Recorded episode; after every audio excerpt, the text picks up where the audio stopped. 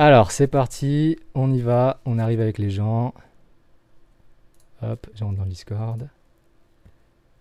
Et salut, salut Salut Et yo, attendez les gars, j'ai pas la scène. Euh, ça va ou quoi? Et toi? Ça va, tranquille, tranquille. Ça va Euh, hop, attendez un instant. Je vais mettre en plein écran ici et je vais vous partager la scène. Hop, désolé, il faut évidemment que je fasse des réglages. Hop. Là, normalement, vous voyez tous les amis. Euh, ah, du coup, super, ok, donc on t'entend bien. Lorenzo, comment vas-tu? Tu vas bien? Ouais, ça va, ça va, toujours. Euh, franchement, merci de m'a- de m'avoir invité. Je suis assez excité. Et, et c'est cool, j'ai regardé le, le premier live, franchement, j'ai vraiment bien kiffé. Donc, je pense que je pense qu'on va se faire plaisir. Et... On va s'amuser, je pense, cette semaine, enfin aujourd'hui. Ça va, t'as passé une bonne semaine sinon? Pas trop compliqué? Non, ça va. Cette semaine, ça a été. Là, tu sens que les fêtes, elles commencent à arriver. et Ouais. tout, donc, euh, C'était Ouais, plutôt ouais. cool. Et forcément, on est un déconfiné, même s'il y a le couvre-feu, c'est. Ah bah on est C'est là, hein, on, on essaye de, on essaye de, de s'occuper comme on peut. Et euh, notre deuxième invité, du coup, qui est donc Alain. Alain, est-ce que tu vas bien? On t'entend bien? On va faire des tests également. Est-ce que tout le monde m'entend? Je pense qu'on t'entend bien parce que tu as un micro qui est pas mal du tout, Ouais. en vrai, je pense. Ah, il est goûté son micro. Ah là là, là qui fait, qui fait déjà. hein. Ça va, Ah, Alain? bah, Sinon, euh, moi ça va, j'ai j'ai passé une bonne semaine, j'ai bien bossé, j'espère que toi aussi, euh. Ouais, on a bien bossé, hein, t'inquiète, on est là, hein, on, essaye de, on essaye de bosser. Et euh, voilà, je suis content d'être là, j'ai regardé euh, comme Lorenzo l'ancien live, j'ai kiffé, c'est cool. C'est comme un podcast, euh, je pense qu'on va, je vais apprendre de tout le monde un petit peu ce soir. Ouais. Donc hâte qu'on commence les discussions.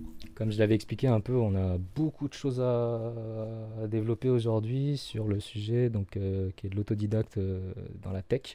Donc, euh, donc voilà, j'ai- présenté vite fait dans, dans, les, dans les grandes lignes de ce de quoi on va parler aujourd'hui. Euh, mais du coup, je pense qu'on peut rentrer dans le vif du sujet. Enfin, on aura, on aura pas mal de choses à, à présenter. Donc, euh, un sujet principal, quelques petits débats. On aura deux débats, je pense. Euh, et puis, vous- enfin, on pourra toujours rebondir sur les interventions des autres, les uns des autres, etc. Bon, du coup, maintenant, t'as réglé ton micro, toi, c'est bon? Moi, je suis là. hein. Ok, bon, bah, toi, du coup, on te verra pas ta cam, mais c'est pas grave.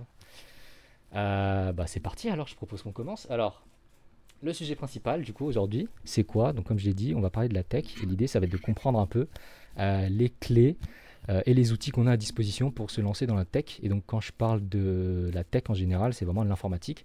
Donc, euh, de notre côté, on va essayer de parler aussi de data, big data, data science, mais également euh, de web development, euh, de développement mobile peut-être parfois. Enfin voilà, on va essayer de, voir en fonction de ce qu'on connaît, des compétences qu'on a, etc. dans les différents domaines, pour essayer de comprendre ensemble quelles sont les opportunités qu'on a en partant de rien ou en partant déjà avec un bagage euh, existant, les, comme je l'ai dit, oui, voilà, les, ressources qu'on a à disposition, soit en open source, soit des bootcamps, etc., etc.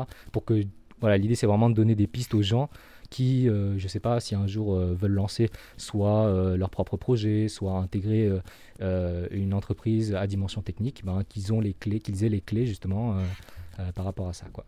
Et donc ce que je propose en général du coup, donc c'est que les invités se présentent rapidement et qu'ils présentent du coup leur parcours, qu'est-ce qu'ils ont fait, et tout ça, tout ça.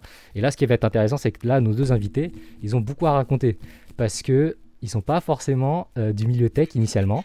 Ils sont plutôt, euh, enfin voilà, vous allez voir. Et euh, je pense qu'on va commencer par Lorenzo. Merci Dijuboy pour le follow. Euh, donc, euh, vas-y Lorenzo, présente-toi rapidement, explique-nous un peu ton parcours, euh, de quoi tu as commencé, euh, comment t'en es arrivé à, ce que tu fais actuellement, en présentant aussi ce que tu fais actuellement. Ah ouais, alors du coup, moi j'ai fait. Bah, je, je fais quoi? Je remonte jusqu'au lycée ou. un- Jusqu'au lycée? Ouais, ouais.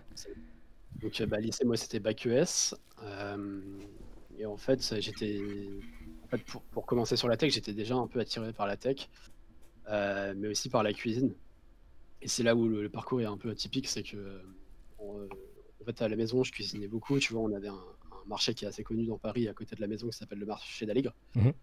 Et, euh, et donc, mon père faisait tout le temps la cuisine. On avait tout le temps des, des légumes du marché, tu vois, de la viande, euh, du poisson, euh, des fruits qu'on allait chercher au marché. Et, et donc, je l'aidais beaucoup à, à- à cuisiner, euh, parce que c'était un peu ma contribution, tu vois, pour, euh, pour, euh, pour la vie de famille, tout ça. Mhm.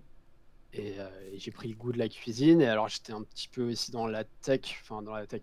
J'étais un peu comme tous les. pas, pas mal de jeunes de mon âge. enfin, c'est dans, dans les jeux vidéo, dans un peu la Ouais. euh, les homebrew, tu vois, enfin, genre craquer les consoles, ce genre de trucs. Et euh, donc j'étais un petit peu intéressé aussi. et je- en sortant du bac, je savais pas trop quoi faire. Mais, euh, mais en fait, je me voyais pas être, euh, même si ça m'intéressait, je me voyais pas être dans la tech et même pas tout de suite développeur, tu vois. Mhm. Euh, Ouais, j'ai 29 ans, du coup, merci. c'est pour ça, mais je, vais- je vais y venir. Et, et ouais, donc je me voyais pas forcément dans la tech. Et au final, je me suis dit, bah, je vais faire des études de cuisine. J'ai été pris dans une bonne école. Et euh, en fait, après mon bac, j'ai fait un CAP cuisine. euh, en alternance pour le coup. Parce que euh, je voulais aussi, ouais, j'avais, aussi l'envie tu vois, d'être sur le marché du travail assez vite, d'être autonome et tout, de partir de chez mes parents et de. ouais, vra- vra- vraiment d'a- d'avoir une, autonomie et d'être. de, subvenir à mes, à mes besoins tout seul, quoi.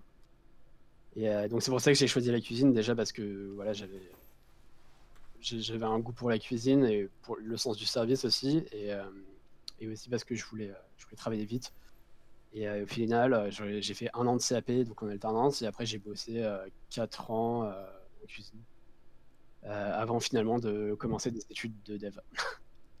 Ok. Donc t'as pris quand même 4 ans quoi avant de, de te lancer réellement dans la tech et de te dire ok je vais en faire mon métier quoi. Ouais, et alors, enfin là-dessus, c'est marrant parce qu'en plus, pendant ces 4 ans, euh, y a eu, je me disais quand même, ça serait bien que, que je m'y intéresse et tout, que je commence à faire des, prendre des cours. Bah, justement, je voulais m'auto-former au début. Mhm. Euh, donc, j'avais, à un moment, j'avais choisi un job qui me permettait de, d'avoir mon après-midi de libre. Tu vois, je commençais très tôt, je commençais à 7h du matin et je finissais euh, entre 14h et 15h l'après-midi. Et je me suis dit, bah voilà, il y aura, il y aura des fois où je vais essayer de m'auto-former et tout. Ah, déterminé.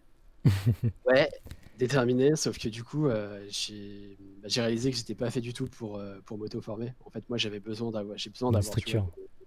exactement, d'être, euh, me mettre sur les rails, que, que je puisse poser des questions et tout, d'avoir des échanges. C'est là où j'ai un parcours vachement différent de, de- de peut-être toi et, et Alain. Mhm. Mais donc j'avais besoin de ça et j'ai mis beaucoup de temps justement pendant que pendant que je travaillais en tant que cuisinier, j'ai mis beaucoup de temps à, à me lancer, tu vois. Parce que à la base, je voulais le faire beaucoup plus tôt, mais je me suis dit, euh, bah, je vais m'auto-former et tout. Et, euh, et au final, j'ai fait des cours du soir, mais c'est vraiment quand je me suis dit, bon, allez, vas-y, je commence un diplôme que, que Ouais, me que tu t'es lancé sérieusement quoi. Ok ok. Ouais. Bon, de toute façon on aura l'occasion de revenir un peu plus en détail sur les détails de comment tu t'es lancé, euh, qu'est-ce que tu as utilisé pour apprendre etc. Euh, mais on en reparlera tout à l'heure. Et Alain du coup, alors pour te présenter un peu rapidement ton parcours, pareil, euh, ce que tu as fait, ce que tu faisais avant, ce que tu fais actuellement, etc. Ok, ok. Bah moi, je vais commencer euh, à partir du, lycée. Donc, euh, pour un petit peu poser les bases, avant, j'étais j'étais basketteur. C'est-à-dire que je suis rentré en centre de formation assez tôt, c'est-à-dire vers 15 ans. Donc, de mes euh, 15 ans à 21 ans, je jouais ex- extrêmement euh, tout le temps basket, euh, sillonnais la France, un petit peu l'Europe. Et euh, j'ai été champion de France en 2017, donc vraiment, j'étais à un bon niveau. Et euh, comment dire, j'ai pas eu les ligaments croisés, mais euh, à un moment, j'ai voulu me réorienter. Donc, euh, je sors de mon centre de formation à 22 ans. Donc, je me dis qu'est-ce que je fais? Et euh, je commence à travailler. Je trouve un petit travail, donc de la manutention, etc. Et c'est là où je découvre un petit peu le code. Parce que, comme euh, Lorenzo le disait, j'étais un petit peu comme notre génération, c'est-à-dire que je jouais énormément aux jeux vidéo et euh, j'aimais craquer, c'est-à-dire avoir les, les jeux gratuitement, euh, faire plein de choses, etc. Ah bah etc. tu vois. N'est pas payé. On s'en rappelle, hein, on s'en rappelle à l'époque, on jouait vraiment au free-to-play gratos parce qu'on n'avait pas d'argent pour jouer à WoW, tout ça. hein. Dit, hein. Et ben c'est là où tout a commencé, tu vois. C'est là où on apprenait à aller chercher l'information et ce qu'on voulait, tu vois. Et moi, c'est ce que j'aime, tu vois. J'aime aller chercher, trouver des réponses.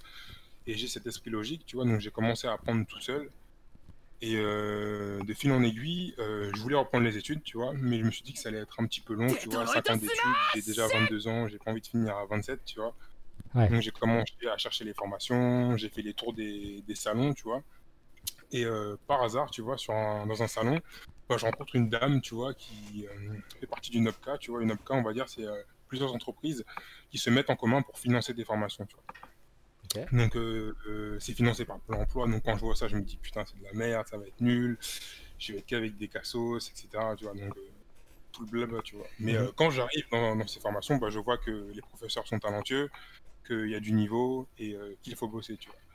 Donc j'ai un petit peu un, un parcours où je me suis formé en deux ans. Donc c'est-à-dire que là j'ai 24 ans et je suis euh, développeur data, plutôt data engineer, tu vois. Ok. Donc, je me suis formé en deux ans, j'ai fait deux formations, la première avec une OPCA et une autre en alternance avec une entreprise. Donc euh, voilà, je suis passé de, de basketteur à développeur, en, Développeur, ouais. en deux ans. Quoi. Comme dirait Jaga dans le chat, t'es Cody Bryant, quoi.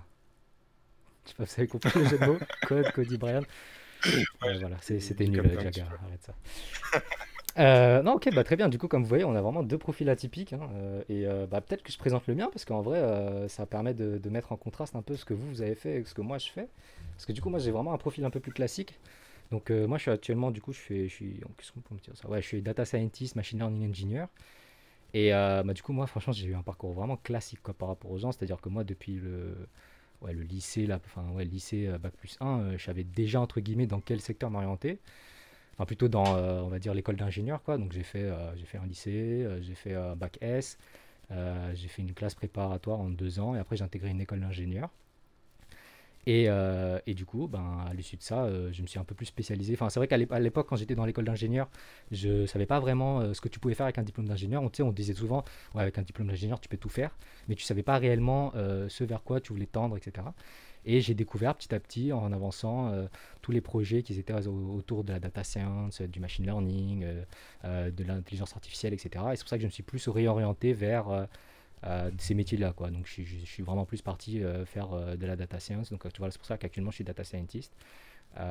Donc, anciennement dans, un grand, dans un grand cabinet pour faire du conseil. Et puis là, plus, plus, plus, plus récemment, dans une structure plus start-up. Mais on en parlera peut-être plus tard ou dans d'autres dans d'autres émissions. Mais, mais voilà, donc moi, j'ai vraiment, pour répéter, j'ai vraiment un parcours plus classique comparé aux autres. Et du coup, ça va être bien du coup pour, pour, nos, pour nos débats, puisqu'on va pouvoir avoir des, euh, comment dire, des points de vue différents sur les différents sujets qu'on va aborder. Et euh, on va peut-être présenter le petit dernier, parce que du coup, le petit dernier, euh, Malan, euh, qui du coup n'a pas forcément de background dans tout ce qui va être data, développement web, tech, tout ça, mais qui s'y intéresse vraiment, vraiment. Qu'est-ce que tu veux dire deux, trois mots peut-être sur ça? Moi, je suis pas du tout comme vous. Donc, je suis même pas dans, tout ce qui est de près ou de loin l'informatique. Je suis dans la compta. Donc là, je suis en DCG deuxième année à- dans, une, dans- dans une école à Paris. Et, euh, et voilà quoi. Genre, euh, c'est quelque chose qui me qui m'intéresse beaucoup. Je me suis réorienté euh, une fois et donc du coup, j'ai dû faire un choix entre euh, un BTS SEO ou un BTS compta. Mhm. J'ai hésité pendant un long moment.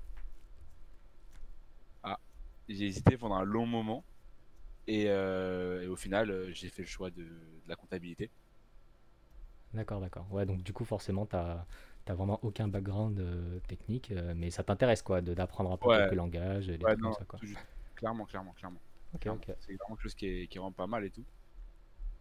Ok, très bien. Bah, du coup, bon, voilà, on a fait le tour un peu de tout le monde. Et euh, moi, ce que je propose comme, euh, comme premier sujet, c'est discuter ensemble un peu, genre, euh, vous, par rapport à vos expériences, comment vous vous êtes formé, enfin, vraiment dans les détails, sur, euh, sur vos différents sujets, vos différentes compétences, pour en arriver à ce que vous faites actuellement, quoi. Donc, toi, euh, d'un côté, Lorenzo, comment t'en es arrivé pour être euh, enfin, développeur full stack, quoi? Et Alain, du coup, comme, quelles sont les clés qui t'ont permis de devenir actuellement data engineer, quoi, en détail?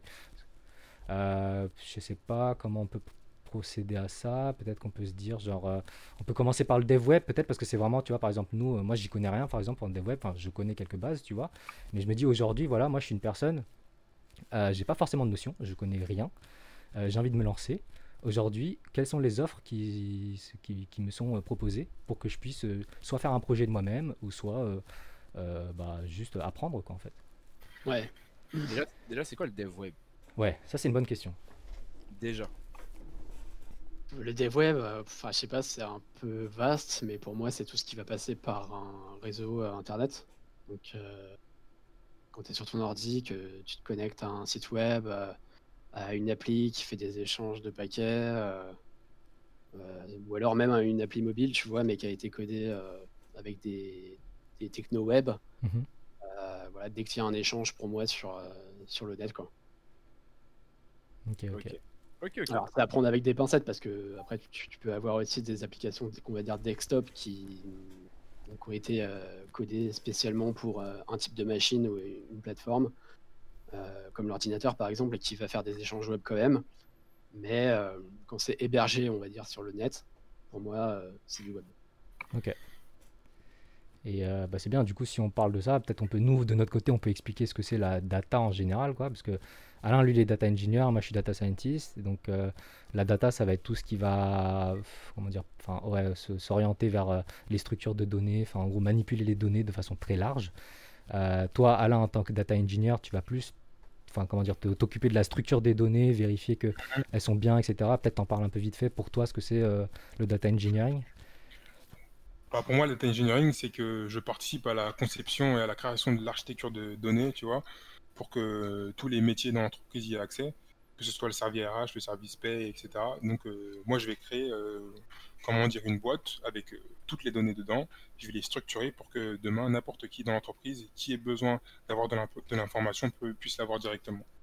Donc, mon boulot, c'est que tout soit propre. Voilà. Et moi, de mon côté, en tant que data scientist, je vais me servir des données qui sont propres que Alain aura produite pour produire derrière moi des modèles. Euh, ça va être des modèles prédictifs pour prédire, je sais pas moi, le nombre de personnes qu'il y aura sur une plateforme en fonction de visites, etc. Euh, faire de l'analyse de texte, etc. etc., etc. Donc, euh, plus de la manipulation de données et donner du sens à des données. Et Alain, lui, plutôt collecter la donnée, la nettoyer et puis la, la rendre structurée pour tout le monde. C'est ça.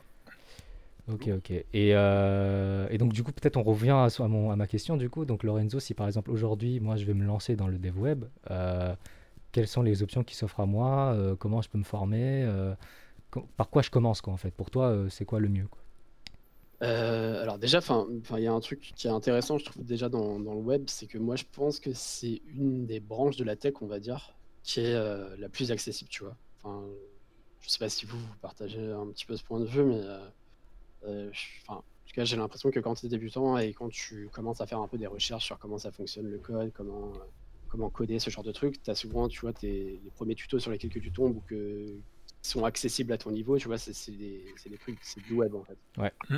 C'est souvent, tu commences par de l'HTML, tu vois, donc c'est des techno web, du JS, euh, ce genre de choses. Donc déjà, je trouve ça très accessible et donc c'est un, un, bon premier choix, on va dire.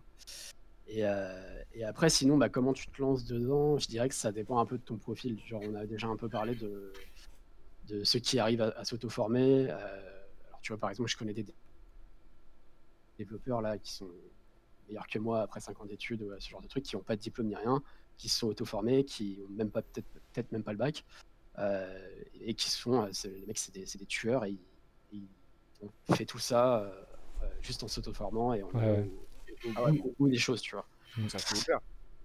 C'est ça. Donc il y a ça, et euh, après tu peux, bah, comme tu as dit, euh, faire une formation classique euh, où tu vas faire 5 années d'études, ou alors 2 ans ou 3 ans, que ce soit en BTS, en IUT ou à l'université.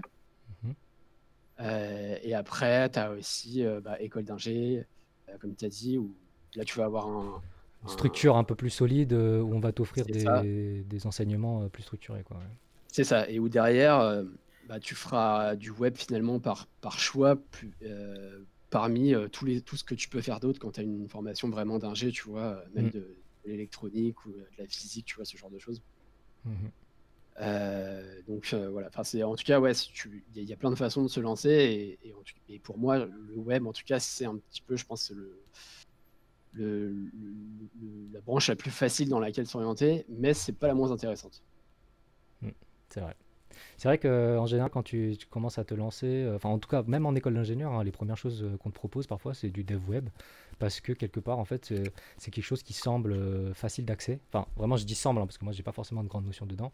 Mais en tout cas, tu vois, arrives, tu, tapes se lancer dans l'informatique, on va te proposer un open classroom sur l'HTML, etc. etc. Et c'est les premières bases, en fait, quelque part, de, comment, ce, vers quoi tu veux tendre dans l'informatique. Et après, en général, une fois que tu tu commences à comprendre un peu l'univers de la tech, de l'informatique, etc., tu te rends compte, ok, euh, mais il n'y a pas que du dev web, il va y avoir des applis mobiles que tu vas pouvoir faire, il va y avoir de l'intelligence artificielle que tu vas faire, etc. Et c'est là, en gros, qu'une fois que tu auras, pas forcément touché à tout, je dirais, mais une fois que tu auras compris l'univers de, de, ce que c'est euh, la technologie euh, de manière générale, que tu vas te dire, ok, moi je vais plus me spécialiser dans ça parce que j'ai plus d'appétence dans ça, ou quoi, quoi. Ouais, exactement, là je suis d'accord. Euh, et Alain, du coup, toi, par exemple, euh, du coup, comme tu as dit, tu étais basketteur, mais tu, voulais te lancer dans le data engineering. Est-ce que c'est c'est quelque chose que toi, tu t'es dit, OK, le data engineering, c'est ce qui me plaît? Ou en fait, euh, justement, bah, un peu comme ce que a dit Lorenzo, tu as plus commencé par du dev web et après tu t'es dit, ah, en fait, il y a ce penchant de la data qui m'intéresse beaucoup. Alors moi, c'était vraiment au hasard. C'est-à-dire que comme Lorenzo, comme, comme il l'a dit, le, le- le dev web, c'est, on, on va dire, c'est la porte d'entrée la plus simple. Donc moi aussi, au début, bah, j'ai fait un petit peu d'HTML, de CSS au début chez moi. Mhm. Et la formation qu'il proposait euh, par le biais de l'OPCA, bah, c'était euh, data. Donc ma première formation, elle était en data, mais je ne savais pas ce que c'était. Donc je suis allé tête baissée. Donc c'est vraiment du, le, le hasard qui m'a amené à être data engineer. Ok. Parce qu'on en parle, c'est pas des, des métiers qu'on en parle, on parle beaucoup de data science, euh, de full stack, etc. Mais du data engineering, pas trop, tu vois. Bah, c'est ouais, c'est quelque chose qui commence à monter de plus en plus parce que, enfin, après, bon, je, je- le, je le dis comme ça parce que c'est quelque chose que je vois bien dans les entreprises. C'est que parfois, Mhm. vu que tu sais, dans les entreprises, ils connaissent pas forcément, enfin, ils font pas la distinction entre ce que c'est, entre ce que c'est data science, data engineering et tout. Bah, parfois, Mhm. le data scientist, il va être amené à vouloir, à, à devoir tout faire, alors qu'en fait, tu as une branche bien précise de la data qui est le data engineering. Et, euh, et là, ça monte de plus en plus. Enfin, j'ai l'impression qu'il y a beaucoup plus d'appétence dans ça parce qu'en fait, on se rend compte que bah, tu peux pas manipuler des données n'importe comment. Ah tu ouais. vois, il faut les structurer, il faut pouvoir les envoyer, il faut, faut pouvoir faire des pipelines. Voilà, c'est ça exactement. Mais après, pour, euh, pour avoir accès à... Ça dépend. Moi, je présentais plutôt un profil comme le mien, Mhm. c'est-à-dire quelqu'un qui ne veut pas passer par des études classiques, Ouais. qui ne veut pas faire 5 ans. Donc moi, j'ai mon, mon biais, c'est que c'est un petit peu long, 5 ans. Je me dis qu'en 2 ans, on peut être apte, mais il faut juste donner à fond, trouver les bonnes formations et être focus. C'est-à-dire qu'il ne faut pas hésiter.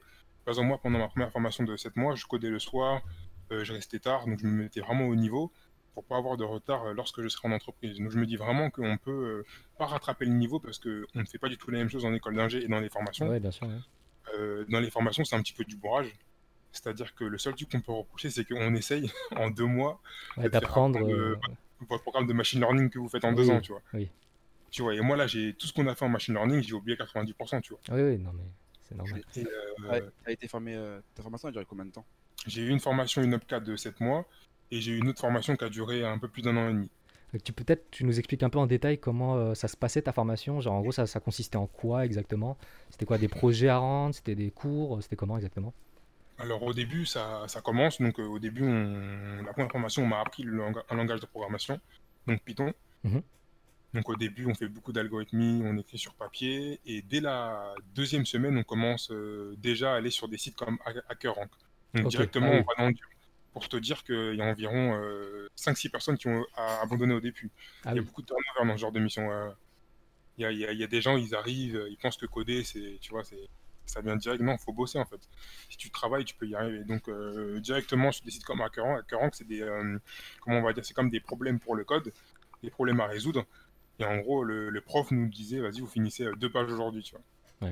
En gros ils vous donnaient une batterie d'exercices et vous les faisiez, vous les faisiez quoi. Exactement. Et avec certains, ça rentre, et avec d'autres, ça rentre pas. Et on avait aussi un, quelque chose, c'était la pédagogie active. C'est-à-dire qu'on ne pose pas de questions au prof. D'accord. C'est-à-dire que si jamais on a un problème, on regarde sur Google. Si on ne trouve pas sur Google, on re-regarde sur Google. Et si on ne trouve pas le problème, on demande à un camarade. Et si Ouais. euh, là, vraiment, on ne trouve pas, on demande au. Donc, c'est-à-dire que moi, il y avait des problèmes où je restais deux jours dessus. Mais je peux te dire que quand je retombais dessus, euh, j'ai réglé le problème direct. Tu vois. Ouais, ouais. Donc, vraiment, c'est une, méthode d'apprentissage qui est différente, qui est intensive, mais qui porte ses fruits. Par exemple, là, je suis en mission, j'ai fait deux, trois missions et euh, tout défoncé, tu vois parce que euh, je focus, je taffe, j'écoute, et donc c'est un process euh, qui peut durer longtemps, tu vois, parce que moi j'ai commencé ça environ il y a deux ans et demi, donc c'est deux ans et demi euh, sans vacances, on va dire, où euh, j'ai enchaîné deux grandes formations, mais à la fin ça portait fruit, j'ai réussi à avoir un taf dans une société de conseil, tu vois, où je fais des missions assez longues, et je pense que la clé elle est là, je pense que la clé c'est de se former le plus vite possible et de rentrer dans une entreprise, parce que quand tu es dans une boîte, après, tu n'es plus dans un mood où tu veux tout apprendre. Parce que quand euh, je cherchais du taf, bah, je vais apprendre du Python, du Scala. Ouais, ouais. du- Pour ceux qui ne savent pas, c'est des langages de programmation en gros. Donc tu essaies d'être le meilleur partout, mais on ne peut pas être bon partout. Non, bien sûr. Tu peux toucher à tout, mais tu pourras jamais être expert, enfin, dans tous les trucs, quoi. Moi, je suis d'accord pour dire ça. Ou alors avec beaucoup de temps, tu vois, mais, mais euh, ok, je vois. Ouais, mais du coup, en fait, pour revenir un peu sur ta formation, en fait, quelque part, faut se la donner quand même, parce que, enfin, tu vois, justement, pas tout le monde peut, peut être capable de se dire, euh, ok, vas-y, je me lance dans une formation en portant de rien et je vais la suivre pour devenir, pour faire ça, quoi. Parce que, voilà, par exemple, Lorenzo, il a dit que lui, par exemple, il avait vraiment besoin d'une structure. Euh, toi, par exemple, pourquoi une structure, c'était intéressant pour toi, pour t'apporter les, les clés euh, dans la réussite, quoi, ou la, la réussite? Moi? Euh, toi, en gros, ouais, vas-y. Non, bah, c'est une bonne question. En vrai, c'est, je pense, c'est ouais, c'est juste ma, ma personnalité là, là-dessus. euh, c'est, comme j'ai dit, c'est vraiment un besoin que, que j'ai d'avoir, euh, tu vois, un, professeur, quelqu'un qui, qui, maîtrise euh, le sujet qu'on est en train d'apprendre, ou, au moins qui, qui, ouais, pas qui maîtrise, mais qui, qui, s'y connaît, quoi, parce que, en fait, moi, je, je- je suis un peu aussi ce genre de développeur qui, qui, qui a un peu la flemme de lire la doc, tu vois. Qui, euh, surtout quand c'est des docs qui sont pas, euh, qui sont pas jolis à voir, euh, qui sont Pas très digeste. ouais, pas très digestes exactement, qui sont pas tr- très théoriques, ce genre de choses. Alors, je sais que je devrais m'y mettre, il n'y a, pas de souci là-dessus. Mais en général, voilà, j'aime bien, tu vois, un peu cette rapidité aussi. Tu as, un problème, tu vas chercher sur Google, tu vois un post-tac qui te donne la réponse tout de suite, ou alors euh, tu, tu copies-colles un bout de code euh, dans la doc. Et, euh, et tu vois, c'est ce genre de truc que, où je pense, moi, j'ai buté au début, c'est que euh, dès que, dès que j'étais devant un problème, en fait, tu vois, mais même au tout début, Ouais. quand j'étais de m'auto-former, je connaissais même pas Stack Overflow, tu vois, j'avais même pas, euh, dans les recherches que je faisais sur Google, euh, j'étais là sur un tuto et, euh, et je pensais même pas euh, à aller chercher ou je savais même pas comment chercher sur Google mon problème euh, pour que après euh, j'ai des liens Stack Overflow ou Open Classroom, tu vois, qui, qui, qui me pop. Euh, alors je connaissais un peu Op- Open Classroom, donc j'allais chercher dans, le forum, dans les forums et tout. Et tu vois, jamais j'ai eu une réponse de Stack Overflow ou euh, un truc comme ça. Donc pour ceux qui connaissent pas, c'est un peu le site de référence où tu- euh, quand tu as un problème bien spécifique, tu peux aller demander de l'aide aux développeurs du monde entier. Comment il s'appelle le site? Stack Overflow. En gros, c'est une sorte de forum où les gens vont pouvoir poster leurs difficultés hein, par rapport à leur développement et tout. Et toi, du coup, tu vas pouvoir piocher dans la réponse parce qu'il y aura des, bouts de code qui vont pouvoir être peut-être pratiques. Donc, t'as pas forcément besoin de, réécrire la roue ou quoi que ce soit. Tu vois, tu peux, tu peux reprendre en gros euh, ce que l'existant. Par exemple, par exemple, imagine tu bugs sur un- une fonctionnalité de ton code. Bah, moi, ce que j'ai tendance à faire, tu tapes ton problème, Stack Overflow, tu regardes un peu deux trois posts Stack Overflow et tu dis, ok, euh, là la personne elle me propose un truc qui est similaire à ce que moi je devrais faire et tu copies. Enfin, et soit tu adaptes le code, soit tu copies ouais. le code. 90% du temps, moi je fais un CTRL C CTRL V sur du Python, ça ça passe plutôt bien quoi.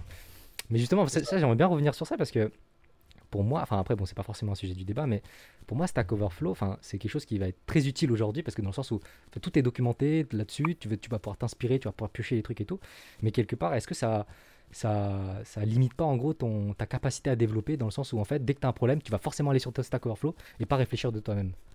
Bah, c'est clair, moi, c'est un, un de mes soucis hein, quand je dis que, que j'ai la flemme de lire la doc, c'est qu'en fait, je suis trop habitué, tu vois, à, résoudre mes problèmes euh, un peu euh, sur le, à l'instant, tu vois, au lieu de, De passer du temps. euh, ça, de, de passer du temps, de me prendre la tête, de comprendre et tout, et après, de, je suis plus, euh, j'ai envie de, de, de dépiler, quoi. Donc, clairement, Ouais, ouais, c'est- un problème. Pardon. Oui Alain Ça, tu nuances sur Stack Overflow parce que Stack Overflow, c'est euh, c'est assez intéressant, ça donne les réponses. Mais euh, comme tu le sais, nous, on doit, on doit donner un livrable au client. Donc, euh, on doit expliquer le code, tu vois. Donc, même si le code a été écrit par quelqu'un et donné par quelqu'un d'autre, euh, on va forcément le modifier pour l'adapter à notre code. On devra l'expliquer au client. Ouais. Donc, je trouve que euh, Stack Overflow fait une partie, mais euh, la plus grosse est faite par nous. Parce Oui, que bien sûr. Non, non, mais je suis d'accord, je suis d'accord dans le sens où en fait, toi tu prends le code, mais après c'est à toi de pouvoir le- l'expliquer à ton client si jamais ça marche pas ou s'ils veulent juste comprendre pourquoi ça marche quoi. Mais ce que je disais en fait, c'est pas ça, c'est que je disais, c'est est-ce que à force de te, de te, comment dire, de, te- de dépendre trop de Stack Overflow, en fait, tu peux te dire, bah déjà de 1, n'importe qui du coup peut être vraiment développeur ou, ou quoi que ce soit, ce qui est vrai du coup avec Stack Overflow. Mais de deux, c'est surtout de dire en fait, ben quelque part tu codes plus trop quoi, parce qu'en fait dès que tu as un problème, euh, tu le tapes, euh, tu cherches et tu essaies de, de t'inspirer de ça. Et du coup, t'es pas très créatif dans ce que tu produis, quoi. Je sais pas si tu es d'accord avec ça, mais Ouais, moi je nuancerais un peu ça parce que après plus tu avances un petit peu dans ton parcours professionnel et euh, plus tu as de responsabilités et t'as- tu, tu rencontres des cas, des, Ouais. des cas spécifiques, tu vois. Moi là, ce, quand, quand- quand- quand je parlais de ça, euh, c'était vraiment au début quand j'avais un problème et quand je, quand je butais. Et tu vois, euh, bah, avec l'expérience maintenant, forcément, tu as, plus de connaissances, t'as- tu as de moins en moins de besoin de Stack Overflow, tu, bah, tu commences un peu, à, un peu plus à te forcer à aller lire la doc et tout, Mm, mm. justement tu pas sur Stack par exemple exactement, ouais. ce genre de truc. Donc je pense que ça vient avec euh, les responsabilités et, euh, et- l'habitude et les connaissances et, et les cas particuliers que tu rencontres parce que forcément tu, tu, tu fais du spécifique quoi. Ouais, ouais, ouais, je suis d'accord. Parce que tu vois, par exemple, à titre d'exemple, euh, moi dans le machine learning, tu vois, je suis amené à utiliser parfois des, des, des nouveaux packages qui viennent de sortir euh, directement euh, par les équipes de recherche et tout, je sais pas quoi. Et du coup, tu n'as pas forcément de, de documentation parce que soit ils n'ont pas eu le temps de le faire encore, soit euh, parce que bah il y a personne qui les utilisait encore, tu vois. Donc typiquement, je sais pas, je peux donner un exemple. Là, je bosse sur un truc, c'est du NLP, donc euh, du Natural Language Processing. L'idée, c'est en gros, c'est de hum, comment dire, d'analyser du texte pour le client, pour faire euh, de l'analyse thématique, de l'analyse de sentiments, dire si un si un texte est négatif ou positif, tu vois. Et tu as besoin d'utiliser des packages qui parfois sont, je dirais pas poussés, mais c'est juste parce qu'ils viennent d'être créés. Et tu vois, par exemple, dans le milieu de l'intelligence artificielle, c'est quelque chose qui est qui est tout le temps, qui, qui évolue tout le temps, et donc forcément, à chaque fois que tu as des nouvelles fonctionnalités, des nouveaux packages, etc., bah, t'as pas beaucoup de docs et tu surtout pas beaucoup de ressources Stack Overflow. Tu vois, parce qu'il n'y a pas Mhm. forcément des gens qui sont dessus. Et du coup, tu es obligé de te taper, euh, enfin, essayer de comprendre du coup vraiment pourquoi ça marche pas, euh, comment je peux le faire, etc., comment je peux résoudre le truc, plus que Ouais. euh, aller sur, euh, sur, su- bah, sur Stack Overflow, quoi. Et c'est pas là où ça devient super intéressant parce que bah, j'imagine que c'est des, des paquets open source que tu vas chercher parfois, ou, ça- ou alors c'est des trucs internes qui dépendent de ton client. euh. Pardon? J'ai pas, ça, ça va couper, pardon. Tu Quand, disais? quand tu utilises, pardon, ouais, je disais, euh, quand tu utilises ce genre de paquet, c'est des trucs euh, open source que tu vas chercher euh, sur GitHub ou sur, euh, sur GitLab. Ouais, ou- c'est ça, ouais. C'est vraiment des trucs genre, qui sont sur GitHub, qui viennent d'être postés, et que t'as pas forcément beaucoup de ressources, mais c'est un truc que tu dois utiliser parce que derrière, tu as un Mhm. PHP de recherche qui a dit Ouais, euh, c'est la technologie de pointe, c'est c'est l'état de l'art et tout, et tu as envie de le tester. Mais malheureusement, quand tu le testes, bah, t'as pas beaucoup de ressources, donc forcément, tu es un peu bloqué. Bah, ça, par quoi. contre, c'est un autre truc que je trouve hyper intéressant, c'est que justement, une fois que tu as. Alors, moi, je sais que par exemple, enfin, à un moment, on avait fait, euh, en cours, on avait fait un, un cours de Ruby on Rails. Et euh, Oh là, C'est les un- gars, il y a beaucoup de termes techniques là. À expliquer un peu là. en gros, c'est un, un- c'est une technologie web euh, qui est écrite en Ruby, euh, qui permet de faire de- des applications web. Ok. Et, euh, et donc, c'est euh, c'est assez connu, mais il y a une petite communauté de développeurs, donc il n'y a, pas beaucoup de développeurs qui l'utilisent parce que euh, bah, plus la communauté est petite, euh, moins euh, il y a de possibilités, on va dire. Et justement, le, le truc, c'est ça qui est intéressant, c'est, je trouve là-dedans, c'est que du coup, tu vas chercher des paquets euh, sur GitHub ou ce genre de trucs, et quand tu as un problème, là, forcément, sur ce genre de petites solutions, tu trouves, tu trouves pas de réponse, et tu vas directement euh, euh, converser finalement avec le créateur du paquet, donc Mhm. soit sur, je sais pas, souvent les développeurs ils aiment bien avoir un Twitter, euh, un truc ils se montrent, ou alors directement sur le, le GitHub. Et euh, c'est ça que je trouve intéressant. Et est-ce que ça t'arrive un petit peu, euh, toi, dans ton quotidien, Faza? Ouais, ouais, bah, bah ouais, franchement, oui. Pour, pour, pour expliquer encore sur le projet là, que je- sur lequel je taffe actuellement, tu vois, euh, c'est un truc qui a été, enfin, en gros, tu as un package Python, si tu veux, qui a été développé par euh, une équipe de l'INRI à Paris. Euh, tu vois, et, et- et forcément, euh, au début, tu n'avais pas forcément beaucoup de docs. Et donc, ce que tu, tu devais faire, en fait, c'était soit les contacter directement Ouais. euh, sur leur site ou sur, sur leur GitHub pour aller poser des questions, ou alors, en fait, ce qu'ils avaient, c'est qu'ils faisaient des meet-up euh, assez réguliers, donc sessions IRL, où toi, Ah tu y ouais. allais, ils présentaient des concepts à eux pour comprendre un peu leur techno, etc. Et puis après, à la fin de la- leur présentation, toi, tu peux aller leur poser des questions pour leur directement leur demander comment ça marche ça, comment vous avez entraîné votre modèle, comment je le déploie après, etc. etc. quoi. Et, Ouais, je euh, et du coup, ça, ça, bah, ça me permet de rebondir sur ça. C'est justement, euh, je pense qu'une des particularités qui peut être intéressante sur euh, comment se former dans la tech, c'est que, en fait, derrière, dans l'univers de la tech et de l'info, tu vas avoir beaucoup de meet-up. Tu vois, tu auras beaucoup de, de- de réunions sur tous les sujets, donc dev web, data, tout ce que vous voulez. Et donc maintenant, avec le Covid, etc., ça se fait beaucoup en ligne. C'est vrai que moi, quand j'y allais, c'était vraiment euh, euh, en présentiel. Enfin, tu allais, directement euh, dans la, boîte de, de telle startup ou telle startup qui présente les concepts. Mais aujourd'hui, c'est, il y a beaucoup de ressources en ligne où tu, par exemple, tu vas, sur meetup.com. En fait, tu vas avoir plein de, de, réunions, de meetup, etc., sur des sujets très spécifiques. Et vous pouvez y aller. Et puis après, les gars, ils vont vous expliquer euh, soit les concepts qu'ils ont, euh, ils vont essayer de les vulgariser et tout. Et je trouve que c'est un bon point d'entrée pour comprendre, euh, en fait, comment est régi l'univers de la tech euh, de façon générale, quoi. Euh, donc voilà, si, j'ai un conseil à donner aussi, c'est ouais, en plus, euh, enfin, si vous êtes vraiment autodidacte, c'est ouais, essayer de d'être actif du coup dans, dans ces domaines-là, justement en allant euh, participer aux, différents meet-up, euh, juste pour regarder, quoi, pas forcément pour essayer de comprendre, mais juste s'informer, quoi, voilà. Je sais pas si toi, Alain, tu as eu l'occasion de, je sais pas, soit suivre des conférences en ligne, des trucs comme ça, sur le sujet de la data, etc. Bah, en gros, comme j'étais dans une société de conseil pour ma deuxième formation, donc c'était un petit peu en partenariat avec eux, du coup, il y avait beaucoup de meet-up à l'intérieur de l'entreprise. Et euh, la formation euh, que j'ai fait aussi, il y avait énormément de meet-up. Donc j'en faisais euh, à peu près une fois par mois. Mhm. Donc c'était assez cool, on apprenait beaucoup et on peut poser énormément de questions parce que quand on débute, on veut tout savoir, on a Ouais. beaucoup de questions, on veut apprendre, on est un peu perdu, on ne sait pas vraiment ce qu'on veut faire. Moi, avant d'entrer dans ma pote de conseil, je ne savais pas, alors que ça faisait deux ans que j'étais en train de, de me former, Hmm. je ne savais pas toujours ce que je voulais faire. Donc t'as- c'est vraiment une bonne idée de faire des meet-up et, euh, et de voilà de- d'aller voir des personnes plus expérimentées pour apprendre quoi. C'est sûr.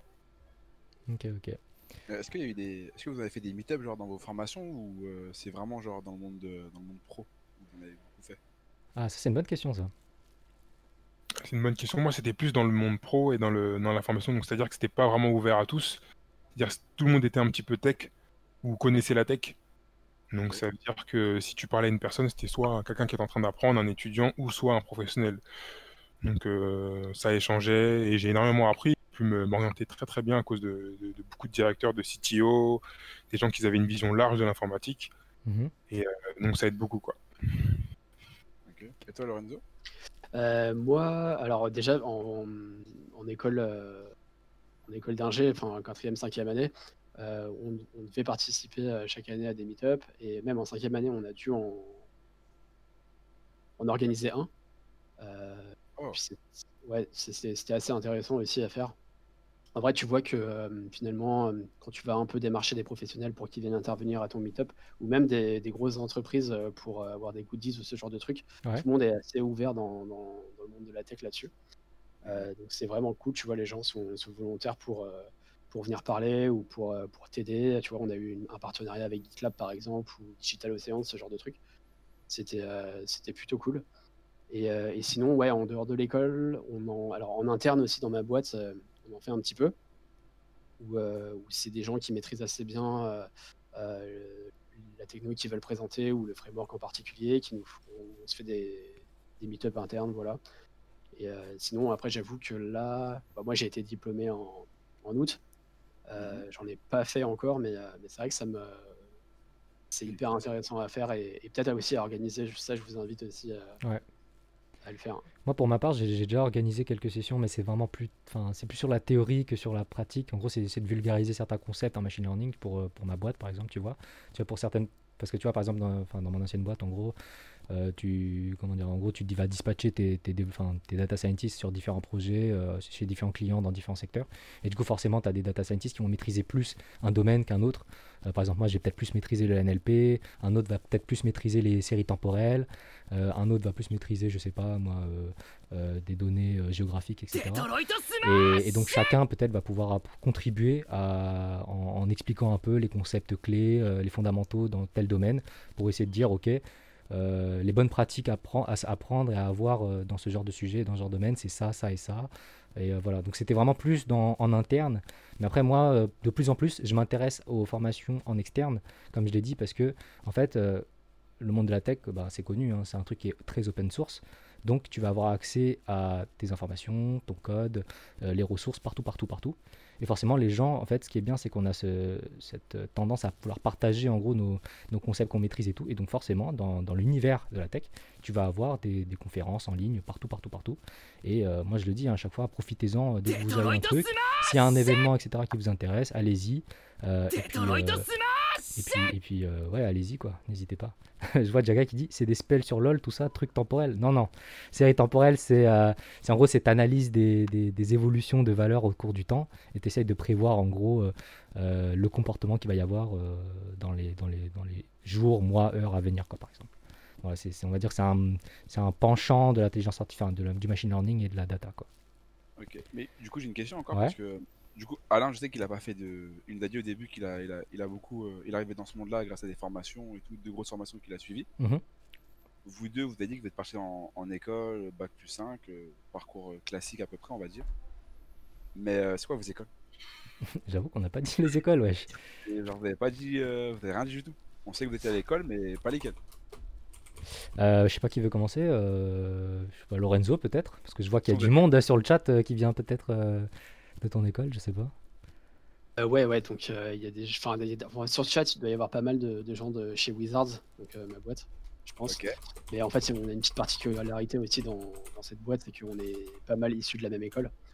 Euh, donc, euh, non, mais sinon, moi j'ai un parcours. euh, dans mon parcours classique, on va dire, moi j'ai commencé par un BTS. En fait, c'est là où aussi c'est un peu différent dans mon cas, c'est que bah, moi j'ai commencé à, à 23 ans à reprendre les études. Mhm. Euh, et euh, donc forcément, tu vois, j'avais mon appartement déjà, euh, euh, je taffais, euh, j'étais en CDD à l'époque. Euh, donc j'avais besoin, tu vois, d'avoir un revenu euh, quand même pour... euh, je pouvais pas, tu vois, genre, euh, commencer une école d'ingé, euh, pas être payé, euh, euh, ou alors commencer l'université et pas être payé. Euh, et donc, euh, je- moi, je me suis orienté tout de suite vers un truc en, alter- en alternance. Ok. Et, euh, et donc, en alternance, il y a euh, que le BTS, au final, euh, qui te permet de le faire euh, les deux ans, euh, full en alternance. Alors que le DUT, je crois que c'est que la deuxième année. Donc, moi, perso, c'est ce que j'ai fait. J'ai fait un, un BTS SEO Slam. Euh, C'est quoi exactement le BTS Slam alors, c'est solutions logicielles et applications métiers. et en gros, c'est un BTS euh, un peu classique, entre guillemets, où tu vas avoir tout le socle euh, euh, de, de cours généraux. Donc, tu, tu refais des cours de français, des cours de maths, d'anglais. euh, Mhm. Ouais, ouais, c'est un peu comme tous les BTS. Ok. Mais parce que. et tu fais un, un petit peu des cours de droit, euh, ce genre de trucs. Ok. Et au final, tu n'es pas tellement. Enfin, c'est un jour par semaine. Ok. Ah oui, d'accord. Là, je pensais que c'était un peu plus quand même.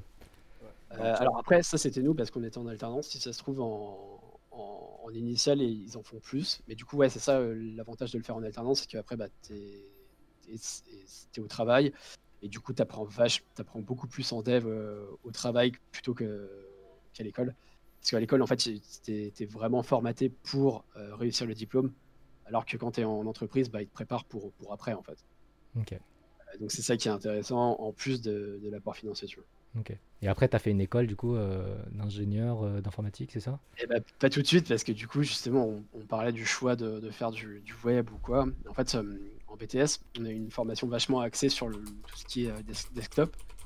Donc, vraiment faire des applications lourdes, tu vois, comme euh, euh, une calculette ou une application de ressources humaines, mais que, tu vas installer directement sur Windows, tu vois, avec même une base de données locale ou ce genre de truc.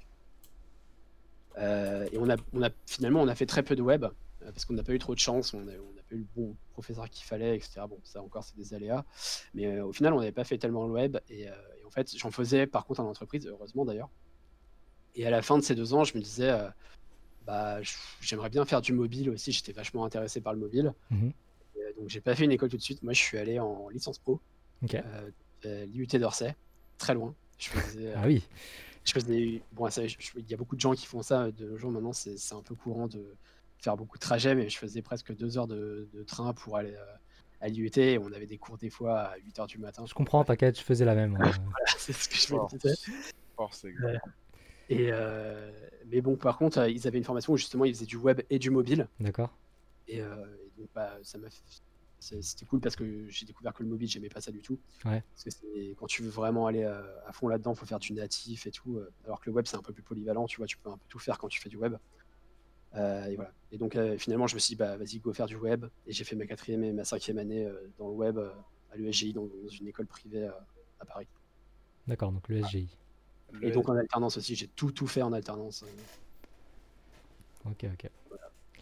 Euh, ok, donc moi pour ma part, comme j'ai dit, moi j'ai fait une école d'ingénieur, mais du coup elle était publique. Euh, donc euh, c'est sur la base des concours, enfin les CPGE quoi, concours enfin classe préparatoire aux grandes écoles. Donc moi j'ai fait Télécom Sud Paris, donc une école générale, une école d'ingénieur généraliste, mais qui a, on va dire, une grande dominante dans l'informatique, le numérique, les métiers du numérique, etc. Et elle était basée à Évry du coup. Et Évry, euh, moi j'y étais sur le campus à la première année, mais comme toi du coup les deux dernières années je faisais full aller-retour. Donc euh, j'étais de chez moi. Euh, je prenais RERC, RERD et ça me prenait deux heures si jamais tout se passait bien. Mais on y allait, on était déter. hein. Et, du coup oui, donc c'est une école d'ingénieur généraliste qui va proposer pas mal de, secteurs, hein, de domaines. Tu vas avoir de l'électronique, tu vas avoir les jeux vidéo, tu vas avoir euh, les, statistiques. Moi c'était ça que j'avais fait une majeure en gros qui s'appelait enfin, qui était dans les statistiques et les modélisations, donc euh, vraiment pure euh, mathématiques, euh, théorique et probabilité, etc. Donc il y avait vraiment un gros socle théorique, un peu de pratique également, mais pas tant que ça en réalité. En fait, on se rend compte que à l'école, tu vas, tu vas pas forcément beaucoup coder, mais tu vas essayer d'accumuler au maximum des notions théoriques. En tout cas, dans la majeure, c'était comme ça. Euh, mais bon, après, c'était intéressant parce que d'un côté, tu, tu découvrais par toi-même. quoi. C'est pour ça que c'était intéressant d'appeler ce, ce live autodidacte, parce que dans le sens où même moi, en étant dans- en école d'ingénieur, bah, quelque part, tu apprends de toi-même parce que même si on te propose beaucoup de choses en, théorie, bah, quelque part, euh, dans la pratique, bah, il va falloir que tu, euh, que tu, que tu t'apprennes de toi-même, que tu essaies de chercher des informations à droite à gauche, quand bien même tu as fait une école d'ingé. Quoi. Je vois une question là, tu prenais le RERD jusqu'où? RERD c'était. Attends, je me rappelle plus, putain. c'était. Evry Ouais, Evry, mais c'était une station spécifique. Bras de fer, bras de fer. Tu t'arrêtais à bras de fer, tu descendais, tu marchais 15 minutes, tu étais devant l'école. Evry Courcouronne aussi, ouais, exactement. Enfin bon, voilà quoi. Euh, et, et, ce qui était bien du coup dans mon école, comme je dis, c'est qu'il y a vraiment c'est, il y a un gros fondement théorique, quoi, dans le sens où on t'apprend beaucoup de choses sur la théorie, etc. Et après, tu vas t'en servir plus tard pour la pratique, euh, même si euh, maintenant, aujourd'hui, je dirais que j'ai perdu 80% des, des, informations théoriques qu'on m'a données quoi, derrière. Voilà, voilà. Et toi, alors là-dessus, tu, tes formations, ça c'est un truc qui m'intéresse. Euh, parce que j'entends souvent un peu parler de ce genre de formation euh, un peu intensif, tu vois, euh, où après, quand tu sors, tu es, sur le marché tout de suite. Mmh c'est plutôt théorique ou plutôt pratique? En fait, le, le, truc, c'est que c'est hyper pratique, c'est-à-dire qu'on fait que coder. C'est-à-dire que moi, à ma deuxième semaine de formation, je commençais déjà à scraper, scraper, c'est aller récupérer de l'information sur des sites web, tu vois. Donc, c'est-à-dire qu'ils nous font énormément de pratiques, on a énormément de projets, euh, on travaille euh, en, collaboration, donc ils nous, ils nous, mettent vraiment sur le terrain, sur le dur, tu vois. Donc, le, seul reproche qu'on peut avoir, c'est qu'après, on n'a pas une vision assez large de l'informatique. C'est-à-dire que, c'est-à-dire que moi, de ma première formation de 7 mois, je sortais, je savais coder en Python, je pouvais te scraper, euh, gérer tes bases de données, etc. Mais tu me sortais un petit peu de ce champ-là, bah, j'étais à l'eau, tu vois. Ok. Donc, c'est pour ça que c'est bien de faire des formations assez longues, sauf quand on a un un background, tu vois. Parce que moi, j'ai des collègues, tu vois, j'ai un collègue avec moi qui taffe, il a fait une formation de trois mois. Et lui, il était docteur en physique, tu vois, donc euh, il avait déjà un background en, maths, il avait déjà des connaissances, donc c'est vraiment un, profil euh, atypique. Lui, il n'avait pas vraiment besoin de, de longues formations. Mais si jamais tu es un peu comme moi, tu n'as que le bac, tu sais pas coder, bah, tu peux faire des formations de deux ans. Là, il y a, y a, un site qui fait ça, il s'appelle Open Classroom. Mm. Il propose des formations dans tous les domaines, dans le web, dans la data, euh, Scrum Master. Donc vraiment, je pense qu'en France, il y a tout pour nous aider à se former très vite, tu vois. Et surtout quand on est quelqu'un comme moi, moi j'aime pas être assis en cours, tu vois. Euh, nous, on était en formation, on était une, vingtaine. Je m'assis, le matin, j'arrive à 8h, je code et personne me casse euh, les couilles. En Toi, t'es vraiment genre vision tunnel, tu voulais juste coder, coder, coder, quoi. Exactement, je veux coder, j'ai pas envie qu'un prof me dise bon, ce soir on fait ça, puis après on fait du management, et moi je veux coder, je veux apprendre. Tu vois, et, et, ça marche, tu vois. Il y a beaucoup de gens euh, qui ont un petit peu ce, ce profil que j'ai rencontré dans l'entreprise, tu vois, qui n'ont pas forcément de haut diplôme, mais des gens qui ont, qui ont faim, quoi, qui, qui en veulent, tu vois. je suis d'accord. Et voilà quoi. C'est pas une OP Open Classroom, les gars, vous inquiétez pas. On va parler d'autres plateformes si vous voulez. Euh, mais après, ouais, pour revenir, c'est vrai que tu parlais d'Open Classroom. Moi, en, en, data, je sais que. Enfin, voilà, parce qu'on peut parler de ça, du coup, les plateformes que vous utilisez, etc., pour vous former et tout. Euh, mhm. Je sais qu'en data, il euh, y, a beaucoup de plateformes, il y a beaucoup de trucs. Comme tu avais dit, HackerRank par exemple, c'est bien pour apprendre un peu les bases d'un langage de mhm. programmation juste pour rentrer dans le dur.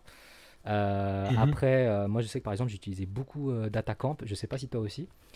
parce que ça, ça, te donne en gros des informations théoriques sur certains sujets, et puis d'un côté, ça va te mettre en pratique sur des petits exercices. Ça, c'était très intéressant aussi. après, moi, ce que je faisais, enfin, moi, ce que je conseille vraiment aux gens, c'est genre, ouais, vous prenez un langage de programmation, et vous dites vas-y moi je vais le bosser à fond. Et derrière qu'est-ce que je peux en faire avec? Est-ce que je peux faire un petit projet derrière ou quoi? Parce qu'en fait avec cette notion là enfin cette manière d'apprendre bah, vous allez bien comprendre le langage et puis aussi euh, du coup comprendre euh, comment euh, mettre comment développer un projet de bout en bout quoi de bout en chaîne. C'est ça c'est ça. C'est ça. Moi j'ai un petit peu la vision FASA où je me fixe sur un langage de programmation et après ça bouge tout seul je sais pas tu veux faire un, un site web tu fais le bac après tu as besoin de base de données donc tu apprends le SQL après, tu as besoin de, de NoSQL, donc euh, tu apprends du Cassandra. Donc vraiment, moi, je suis quelqu'un qui, qui avance, tu vois, et j'apprends mm. au fur et à mesure, tu vois. Mm. Et c'est une bonne façon d'apprendre, tu vois. C'est différent, parce que moi, je, je privilégie la, la, pratique sur la théorie, tu vois. Mm-hmm. Parce que, je, par exemple, j'avais une mission où je devais faire du talent. Talent, c'est un, un outil euh, de ETL, donc euh, c'est un outil pour gérer la pipeline de données, pour l'amener à un point à un point B pour faire simple, tu vois. Et donc, la semaine d'avant, j'ai fait un tuto d'une semaine, je suis arrivé, je me suis planté et j'ai appris euh, sur le terrain en fait. ah ouais, clairement, ouais. ça en essayant, ça en touchant, tu vois. Donc moi, je pense que c'est un, faut vraiment un mix des deux, tu vois. Ouais. Et euh, je, privilégierai- je, je vais privilégier le fait de, tu vois, de, de faire en dur et après, tu vois, de faire un peu de théorie pour savoir l'expliquer, euh, que ce soit au client, au manager ou aux collègues. quoi. Je vois euh, dans le chat Dimitri Jamalax, salut à toi. Je te dis, euh, il me dit, euh, ouais, il faut, c'est bien parce que du coup, ces projets-là, tu peux les, tu peux les montrer après pour trouver un taf derrière, etc. Donc, c'est intéressant de mettre en valeur. Aujourd'hui, il faut pas croire qu'il y a juste tes expériences dans le taf et tout que tu peux mettre en valeur hein, pour chercher quelque chose. Les projets que tu fais à côté, ça marche beaucoup. hein. Moi, je sais que pour trouver mon premier taf, je leur ai dit, je, faisais, je codais un truc en Python, pour pareil hein, pour toi, pour faire une pipeline de données, pour aller après faire de l'affichage sur un front vraiment classique. Ils ont dit, ah, c'est cool et tout. Ils ont développé sur ça et, et, voilà, ils ont kiffé. Et, euh, et justement, là, ce que tu disais sur la théorie et la pratique, c'est intéressant parce que du coup, c'est notre deuxième débat. C'est bien trouvé. C'est l'importance à accorder sur la théorie et la pratique. Parce que je sais que là, Alain, il disait beaucoup que pour lui, il accorde beaucoup d'importance à la pratique. Alors, je suis un peu d'accord, mais ça dépend des domaines. Parce que tu vois, moi, mon point de vue, c'est que ça dépend des domaines. Si Ah, tu veux- exactement. si tu veux travailler le- dans la machine learning et tout, dans le machine learning et l'IA, tout ça, etc., pour moi, tu dois quand même avoir des bases solides dans euh, les maths, euh, la théorie, etc. Et après, la pratique, elle peut venir. Je sais pas, c'est quoi votre point de vue Parce que je sais, par exemple, dans le dev web, c'est très différent, je pense. Euh, je sais pas si c'est vrai, Lorenzo. Ouais, si, je suis d'accord. Ouais. En, en web, on est beaucoup plus euh, pratique que théorique. Euh, et, je- et je pense que tu as raison, ça, ça dépend du profil de, de, de dev que tu as et aussi de, de- de- de- de- à, quel point tu vas être euh, en relation avec le client aussi à la fin, tu vois. Parce que la théorie là-dessus, ça joue beaucoup. Ok, ok. Euh, toi, Alain, du coup, tu avais dit que c'était vraiment plus sur, euh, sur la pratique. Mais, La pratique. Mais comme tu l'as dit, Faza, toi, tu es dans un domaine, la data science, tu vois, Ouais. Plutôt euh, orienté algo, là, c'est sûr, il n'y a pas de débat. Mais c'est pour ça que je suis pas, je suis data engineer et je Ouais. suis pas data. Tu Ouais, vois? mais oui. Mais après, après, tu peux. Enfin, après, c'est pas, c'est pas forcément euh, interdit, tu vois. Enfin, tu vois, les, les notions que moi j'apprends euh, en, pour faire de l'intelligence artificielle, etc., je les ai aussi beaucoup appris sur le tas, euh, pareil, hein, sur, des, sur des trucs en ligne, des ressources en ligne, etc. C'est juste que pour moi, quand même, si tu envie. En fait, si demain, tu dois présenter devant un client et qu'il veut te demander. Enfin, il te demande en gros pourquoi tu as fait ce choix-là, pourquoi tu as mis en place tel modèle et pas un autre. Ok, pourquoi ton entraînement, tu l'as fait sur tel temps de données, etc. etc. Bah, derrière, Mhm. en fait, si tu n'as pas le bagage théorique, bah, enfin, tu peux l'avoir, hein, mais ce sera un peu, auras un peu plus de mal à l'expliquer. Mais je suis quand même d'accord pour dire que la théorie, enfin, la pratique euh, a son importance, il y a une même une grande importance parce que derrière, bah, c'est comme dans les jeux vidéo, tu vois, c'est du try and die, genre euh, plus tu te poses, plus tu taffes, plus, plus tu t'XP, et puis du coup, bah, plus, plus tu plus es formé, quoi. Mais, euh, mais Mm. ouais, il y, a- il y a des visions qui sont un peu différentes sur ça, tu vois. Et, euh, et du coup, c'est intéressant de l'expliquer aux gens parce que, tu vois, quelqu'un qui va se lancer dans le dev web, bah, tu auras tendance à lui dire, ok, ben, fais de la pratique parce que, en fait, clairement, tu peux apprendre par ça. Mais derrière, par exemple, si tu veux faire de l'IA, tu peux faire de l'IA euh, purement avec de la pratique, mais il faut s'attendre à ce que quand même que tu sois déter à apprendre euh, la partie théorique parce que c'est c'est important, quoi. C'est, enfin, pour moi, en tout cas, à mon sens, c'est c'est super important. Voilà, voilà. Mais euh, moi, du coup, j'ai une question. Ouais. Vraiment, on est tous d'accord pour, pour dire que la pratique, c'est ça passe avant la théorie. Mais euh, comment tu fais dans un système où genre on met beaucoup en avant les, les diplômes, etc. Pour, euh, bah, genre, en gros, c'est pour faire ton, ton trou dans ce milieu-là. Alors, dans le sens où, en gros, quelqu'un qui n'a pas de diplôme, comment il fait pour s'insérer dans le, dans le système de la tech, Par exemple, par exemple, imaginons que, je sais pas, demain j'ai 18 ans, euh, Ouais. j'ai bac, mais j'ai compris que pour l'école c'est pas fait pour moi. Genre, Mhm. comme dit Alain, euh, je suis pas quelqu'un qui est fait pour euh, rester assis sur une chaise de, de 9h à 17h, suivre ce que dit un prof, faire euh, 19 matières. Mhm. Je veux faire que ça. Ok Donc je fais ce que vous avez dit tout à l'heure, euh, je vais faire une formation Open Classroom. Et après, euh, est-ce que ce sera facile pour moi Genre, euh, du coup, j'aurais fait peut-être que de la pratique. Et ce sera facile pour moi d'entrer dans le monde du travail et, tu sais, faire mon trou, genre. Genre, trouver un poste, etc. Évoluer comme tous les autres, ceux qui sortent de Bac plus 5 comme, comme vous deux? Ou je vais galérer réellement? Bah, je pense que je peux, Faza, je vais prendre la parole. Je pense que Oui, c'est, ça sera assez euh, spécial parce que ceux qui ont 5 ans d'études, ils ont quand même une vision plus large que toi dans l'informatique, ça c'est sûr, tu vois. Et après, je pense qu'en France, ils ne sont pas assez, euh, comment dire, ils sont pas assez ouverts, tu vois, à ce sujet. C'est-à-dire que les, euh, les cinquantaines de personnes avec qui j'ai fait la formation, on est peut-être euh, une dizaine, tu vois, à avoir trouvé du taf, tu vois. Mhm. Les autres n'ont pas trouvé, donc ont dû se réorienter ou ont dû refaire des formations, tu vois. Donc, je pense que 10 sur 50, on va dire. Ok. Tu vois? Donc, euh, je pense qu'en France, c'est assez tôt pour ça. Ça vient de, de- de sortir les, les, les bootcamps. Je pense que c'est vraiment à la mode en ce moment, tu vois. Il faut laisser les entreprises s'adapter parce qu'en entreprise, euh, je regarde les, les postes pour lesquels euh, je travaille. pour avoir des collègues, je vois, ils demandent bac, plus 5, 3 ans d'études, euh, etc. Alors que c'est moi qui fais le taf actuellement, tu vois. Mais c'est juste que les, les clients et les entreprises ont, ont envie de s'assurer. On a un petit peu peur en France, on n'aime pas trop le risque, tu vois. Alors qu'aux États-Unis, on, tu vois, on t'aurait testé, on, on t'aurait viré plus vite hein, aussi. Mais euh, voilà, quoi. En France, on a un peu peur du risque, donc c'est pas encore prêt. Mais il faut pas hésiter à se former. Et moi, c'est pas ça du tout qui m'a bloqué. Moi, je me suis dit, je vais bosser et, euh, et je vais y arriver, je vais postuler, je vais trouver la tendance et voilà quoi. Mais après, il y a un truc assez spécial, c'est que moi, je suis tombé, je sais pas si ça t'est arrivé, Faza ou Lorenzo, Mhm. c'est que j'ai eu des tests techniques. Oui, oui, oui, on, on a l'occasion d'en parler. Ouais, les tests techniques euh, pendant les entretiens, ouais. Ça, c'est très très chaud. Moi, je suis tombé sur une entreprise de, en finance Ouais.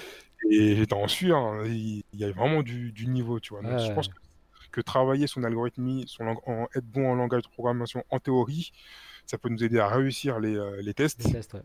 en entreprise. Donc en vrai, là, je pense que la porte, elle est entrouverte et c'est à nous de pousser, de pousser, de pousser et de rentrer, quoi. Ouais, parce qu'en fait, quelque part dans le système, si par exemple tu, tu cherches une boîte, etc., enfin bon, pour expliquer, en gros, tu as, plusieurs phases. hein. Tu vas d'abord euh, avoir le, le l'entretien RH où tu expliques juste ton parcours, etc. Là, tu auras l'occasion de vendre ton projet, euh, les, les expériences que tu as eues et tout. Mais d'un côté, après, tu auras bien sûr le, le- fameux test technique, en gros, où tu te mets en, en dur, quoi, en gros, euh, ok, montre-moi ce que tu sais faire, tu vois. Et ça dépend de beaucoup des, des, des- boîtes. hein. Je sais que parfois en data, tu as des boîtes qui vont dire, ok, tu fais un Kaggle, et enfin, un Kaggle, du coup, c'est, en gros, Kaggle, c'est un site où tu vas avoir des, challenges en data science, etc. Et on va te dire, euh, ok, fais-moi un notebook euh, pour présenter euh, ton projet, enfin pour présenter en gros ce que tu sais faire sur cette base de données-là, par exemple, etc. Donc ça, par exemple, ils le font très régulièrement dans les boîtes, je sais pas, les startups, je sais qu'elles font souvent ça pour, pour les entretiens techniques, en tout cas dans la data. Je sais pas ce que, par exemple, c'est quoi les exemples pour vous dans, le- dans le dev web En général, le test technique, est-ce que c'est quelque chose de difficile tu, peux, tu peux le surmonter avec tes expériences personnelles, etc. Ça dépend vraiment de la boîte. Enfin, plus tu vas hum, taper dans une boîte qui est un peu réputée, tu vois, où, où en général tu sais qu'il y a des bons profils dans la boîte, bah forcément le, le test technique euh, au début il, il va être difficile.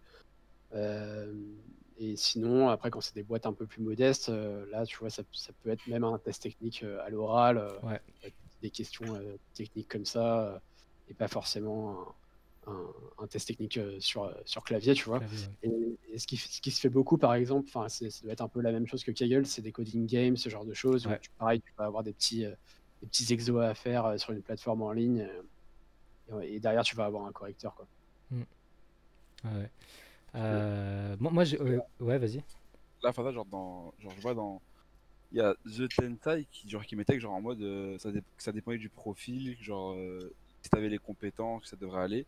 Ouais. Genre, vraiment, lui, je sais qu'il est en M2. Ouais. Et vraiment, pour lui, il disait que, qu'il trouvait que M2, c'était vraiment pas un niveau incroyable, tu vois. Donc, euh, Alors, pas incroyable dans quel sens Parce que. Quel sens je pense euh, ça suffit pas. Parce que je sais que, genre, par exemple, genre, j'ai plein d'amis qui sont dans, dans les mêmes domaines que vous, genre, liés à l'informatique, la tech. Ouais. Et euh, je sais qu'habituellement, genre, j'ai l'impression que c'est un des rares domaines où, euh, peut-être avec la, tout ce qui est éco, où, euh, genre, après ton master, tu te dis, euh, pourquoi pas faire un deuxième master? Hmm. Tu vois Donc, j'ai l'impression que, genre, même après ton premier master, t'es, t'es, jamais assez formé, genre, dans votre domaine. Ah oui, ok. Ah oui, je vois la Tensei, il dit en gros, tu sors de M2, t'es pas forcément un crack. Oui, non, bien sûr, t'es pas forcément un crack, tu vois, en sortant de bac plus 5. Là, l'idée, c'est de se dire, ouais, euh, enfin, tu vois, c'est c'est le débat classique, quoi. En gros, est-ce qu'un diplôme vaut mieux euh, que 1000 expériences, quoi? Et euh, en France, malheureusement, la manière de penser, c'est de se dire, ok, quelqu'un qui a un bac plus 5 dans une école top, enfin, top école, je sais pas quoi, bah, quelque part, ça lui assure une sécurité. Enfin, moi, après, je suis pas forcément d'accord hein, sur ce point de vue, je sais pas si vous le partagez, mais c'est vrai que moi, j'ai plus tendance à penser un peu à l'américaine dans le sens où. euh, c'est ton expérience qui te fera, enfin, qui fera parler pour toi, quoi. Euh, Tu peux avoir fait une bonne école. Moi, par exemple, dans, chez mes collègues, enfin, je connais des personnes, pardon, euh, qui forcément, ben, sortent forcément parfois de, de bonnes écoles et tout, mais forcément, ils, ils s'intéressent pas forcément au milieu de la tech comme certaines, certaines autres personnes, et forcément, ils oublient euh, certains, certains, certains, certaines notions techniques, etc., etc., et du coup, ils sont pas forcément bons dans ce domaine-là, quoi. Donc oui, c'est pas des cracks, quoi. Ok, ok. Ouais, c'est- Je je sais pas si vous, vous pensez la même chose par rapport enfin, ce, ce- ce versus, euh, enfin, diplôme versus expérience, quoi. Bah, ce, ce débat-là, on l'avait tous les jours euh, en formation. Ouais. Tous les jours. Parce qu'on se disait, euh, pour les plus jeunes comme moi, parce que j'ai commencé à 21-22 ans mes formations, on se disait, on reprend les études, on reprend pas. Est-ce qu'en France, euh, si jamais on sort de formation, on va être prêt, etc. Donc, euh, pour moi, vraiment, ça dépend vraiment du profil. C'est-à-dire que si, euh, comme l'a dit Lorenzo, euh, tu réussis tes, tes, coding, tes coding game, tes coding game, euh, tu réussis tes tests techniques, tu connais bien l'univers de la tech, je pense qu'en entretien, tu peux tout déchirer, tu vois. Mhm. Mais, mais que qu'on le veuille ou non, quelqu'un qui est très nul avec un bac plus 5, même si c'est rare, qu'un bac plus 5 en informatique et quelqu'un qui fait une formation de deux ans, euh, le bac plus 5 sera appris, quoi. Ah oui, oui, c'est clair. Tu vois, par exemple, tu as des disparités, par exemple, sur euh, les écoles d'ingé, tu vois, en France. Quelqu'un qui a fait Polytechnique, euh, Bac plus 5 et tout, mais qui s'intéresse pas forcément à un tel domaine, bah, s'il se Mm. présente euh, à des entretiens et tout, forcément, ça fait briller, tu vois, sur le CV, parce que, voilà, il a fait une- la top école française, etc. Mais parce qu'en fait, en France, tu as toujours ce, ce sentiment élitiste où tu te dis, ouais, en fait, cette personne-là, elle vient de telle école, l'école, elle sait faire ses preuves par rapport à, à comment ils ont formé les gens et tout. Forcément, si j'en prends un dans le lot, bah, il sera forcément bon, même si c'est le moins nul des bons, forcément, sera le bon. Alors que tu vois, aux États-Unis et dans les pays, enfin, dans les autres pays, ils pensent pas forcément comme ça, quoi. Anglo-saxon. Oui, anglo-saxon, ouais, bah ouais. Donc, Ouais, euh, D'autres pays, c'est genre, par exemple, genre, j'ai vraiment l'impression. Après, je connais que le système français, genre en Europe, genre, euh, j'ai pas vu genre euh, les autres. Mais euh, si je compare, genre, un pays comme les États-Unis, j'ai vraiment l'impression dans des pays comme ça, genre, on met réellement en avant, genre, ton, ton expérience, tu vois, Mm. à tes, genre, par rapport à tes diplômes. On va préférer un mec, genre, qui a fait, genre, par exemple, le parcours de, de Alain, à un mec qui a fait, genre, un bac plus 5, euh, mais qui a aucune expérience. Ah oui, oui, bien sûr. Enfin, je sais, je sais pas. Honnêtement, je sais pas parce que je pense que les deux profils ils se vaut quand même. Ils se, elles se valent. Enfin, ils se valent. Si tu es MIT aux États-Unis, Oui, voilà, pas, c'est ça. tu, vas bien, tu. Ouais, ça, ça, ça dépend, c'est mitigé, ça dépend du profil. Ouais. Et, euh, moi, je trouve qu'en France, on devrait continuer à faire des, des, form- des formations, donc ne pas hésiter. Je Ouais. pense qu'on va les lister un petit peu, Faza, les, Ouais, les- ouais, ouais, clairement. Ouais. Des formations, et il faut que, voilà, faut que tout le monde se lance, tu vois, parce qu'il y a une pénurie, notamment dans la data, tu vois. Il faut que les gens se, se lancent, il faut qu'il y ait plein de profils. Par, par exemple, le, fait que moi, j'ai pas fait d'école d'ingé, bah, je pense différemment, donc des fois, je, je résous les problèmes différemment. Exactement. on apprend beaucoup de choses, donc euh, c'est c'est vraiment un, un monde où il faut du monde, plein de gens différents et qui pensent différemment. C'est ça. Je vois Nokadiro qui dit, mais ça, c'est de moins en moins vrai. Euh, ouais, donc il parlait de par rapport à ce, ce versus diplôme versus euh, d'expérience, quoi. Ouais, je pense que dans la tech, en gros, c'est quelque chose qui a amené à beaucoup changer. De toute façon, c'est à nous de le faire parce que aujourd'hui, tu vois, c'est nous les jeunes travailleurs et du coup, forcément, dans 20 ans, peut-être nous, on aura des postes à haute responsabilité et forcément, par rapport à ce que nous, on a comme bagage, on va réfléchir différemment, tu vois. On se dit, ok, euh, je vais privilégier quelqu'un parce que le gars, il a fait euh, 10 000 euh, sites internet, euh, ils sont tous ca- calés et tout, enfin, ils sont tous carrés et tout. Euh, pour Mm. autant, il a même pas fait de, de- de BTS ou de- d'école d'ingé, mais il a fait des trucs propres. Moi, je le prends, tu vois, parce qu'il sait réfléchir. Et t'en Mm. connais beaucoup, tu vois, même dans ton entourage, tu connais beaucoup de gens comme ça. Moi, je connais un pote, par exemple, genre le gars, euh, si tu me dis hein, si je me trompe, mais euh, malin, mais tu vois, c'était un gars, il, il codait pas forcément, il connaissait rien du tout. Il se lance dans le dev web et euh, il fait euh, des sites par-ci par-là, mais genre vraiment pour le plaisir, tu vois, pur kiff. Il fait Un des génie. sites par-ci, un génie. Il fait des sites par-ci par-là pour le kiff, et puis euh, quelque part, en fait, quand il va en entretien, il peut les présenter. Et le recruteur, il est, en mo- il est en mode Ah bah ouais, franchement, euh, t'as fait, t'as fait 5-6 sites qui sont super propres. euh, moi, je kiffe ça. Euh, balèque de ton, de ton diplôme, quoi. Ça. Après, il galère un peu à trouver, genre, à, tr- à trouver ou, ou tu sais, genre, euh, ou à être pris. Mais en soi, genre, quand tu regardes son parcours et tout, c'est un génie, genre. C'est c'est ouf ce qu'il fait. C'est vraiment ouf. Un Tensai, exactement, c'est ça. Exactement. Mais Un du coup, moi, j'ai- une question, genre, euh, qui vient du chat. Ouais. Elle est pour Lorenzo. Mhm. Parce que, euh, il a dit au début, genre, euh, il a dit au début qu'il avait 29 ans. Un daron, Et, hein, on le rappelle, un daron. hein. Un daron, hein, le, ton- le tonton. Et, euh, et en gros, genre, la question c'est, euh, pour beaucoup, l'âge c'est un frein pour les études. Est-ce que ça t'a traversé l'esprit? Ah, Si oui, comment ça s'est passé? Comment t'es passé au-dessus?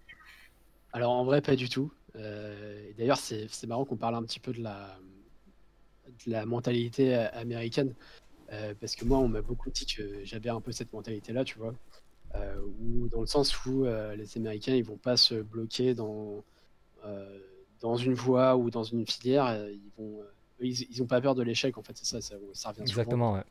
en Amérique. Ils ont pas peur de l'échec et même à 35 ans, 40 ans, ils peuvent changer de job, ils en ont rien à faire, quoi. Et, euh, et moi, c'est un peu mon cas aussi. Enfin, tu vois, même là, euh, je suis dev et j'ai encore d'autres passions, euh, d'autres hobbies où je me disais, bah, je pourrais peut-être faire ça, faire ça, tu vois. Non, pas du tout. Et surtout, bah, aussi grâce à l'alternance où au final, ça te coupe un peu jamais de, de l'activité professionnelle. Même si es un peu moins payé et tout, mais tu as toujours moyen de t'en sortir. Mm, mm. Et non, pas du tout. Enfin, après, s'il n'y avait pas l'alternance, tu vois, là, je me serais posé la question et je me serais dit non, c'est pas possible, je serais peut-être sûrement resté cuisinier sans l'alternance, tu vois. Et ça aussi, je pense que c'est une chance qu'on a en France, c'est de pouvoir faire des formations d'alternance, que ça a vachement été démocratisé, euh, même le public. euh, Moi, quand j'ai commencé euh, mon BTS, Mhm. euh, le public, il venait d'ouvrir la, la porte aux alternances. Avant, il prenait pas D'accord. euh, dans, la, dans la fonction publique. Mm. Ouais, c'est ça, exactement. Ça a été répandu au, au même moment. Et euh, Moi, ça, je te comprends. Sur ça, je te comprends. Parce que Ouais. euh, même si je suis pas dans l'informatique, je sais quand j'ai fait mon BTS euh, il y, a, il y a deux ans, en 2018, quand j'ai commencé, dans ma classe, il y avait. euh, genre vraiment, il y avait, il y avait beaucoup de jeunes, du coup, tu sais, ceux qui ont fait le parcours classique. ouais, Mais il y avait aussi, genre, euh, il y avait des darons. Mais quand je dis des darons, c'est pas des gens qui ont 29 ans, c'est. Bon, il y avait un daron quand même. Ouais, mais il y avait, moi, il y avait, il y avait une daronne qui avait 45 ans, deux enfants. Ah oui. T'avais un daron à, Ouais. à 55 ans, tu vois. Et c'est juste des gens qui se sont réveillés un matin et qui se sont dit, euh, en vrai, tu vois, je le veux ce diplôme, tu vois. Mm, mm, Genre, mm. genre, ils se sont donné la force et ils l'ont fait en alternance. En fait, on a, on a de moins en moins de barrières en fait euh, à- en France à, à- à changer de vocation. Quoi. Avant, c'était moins le cas et maintenant, euh, maintenant c'est beaucoup plus ouvert. Quoi. Ouais, clairement, clairement, clairement.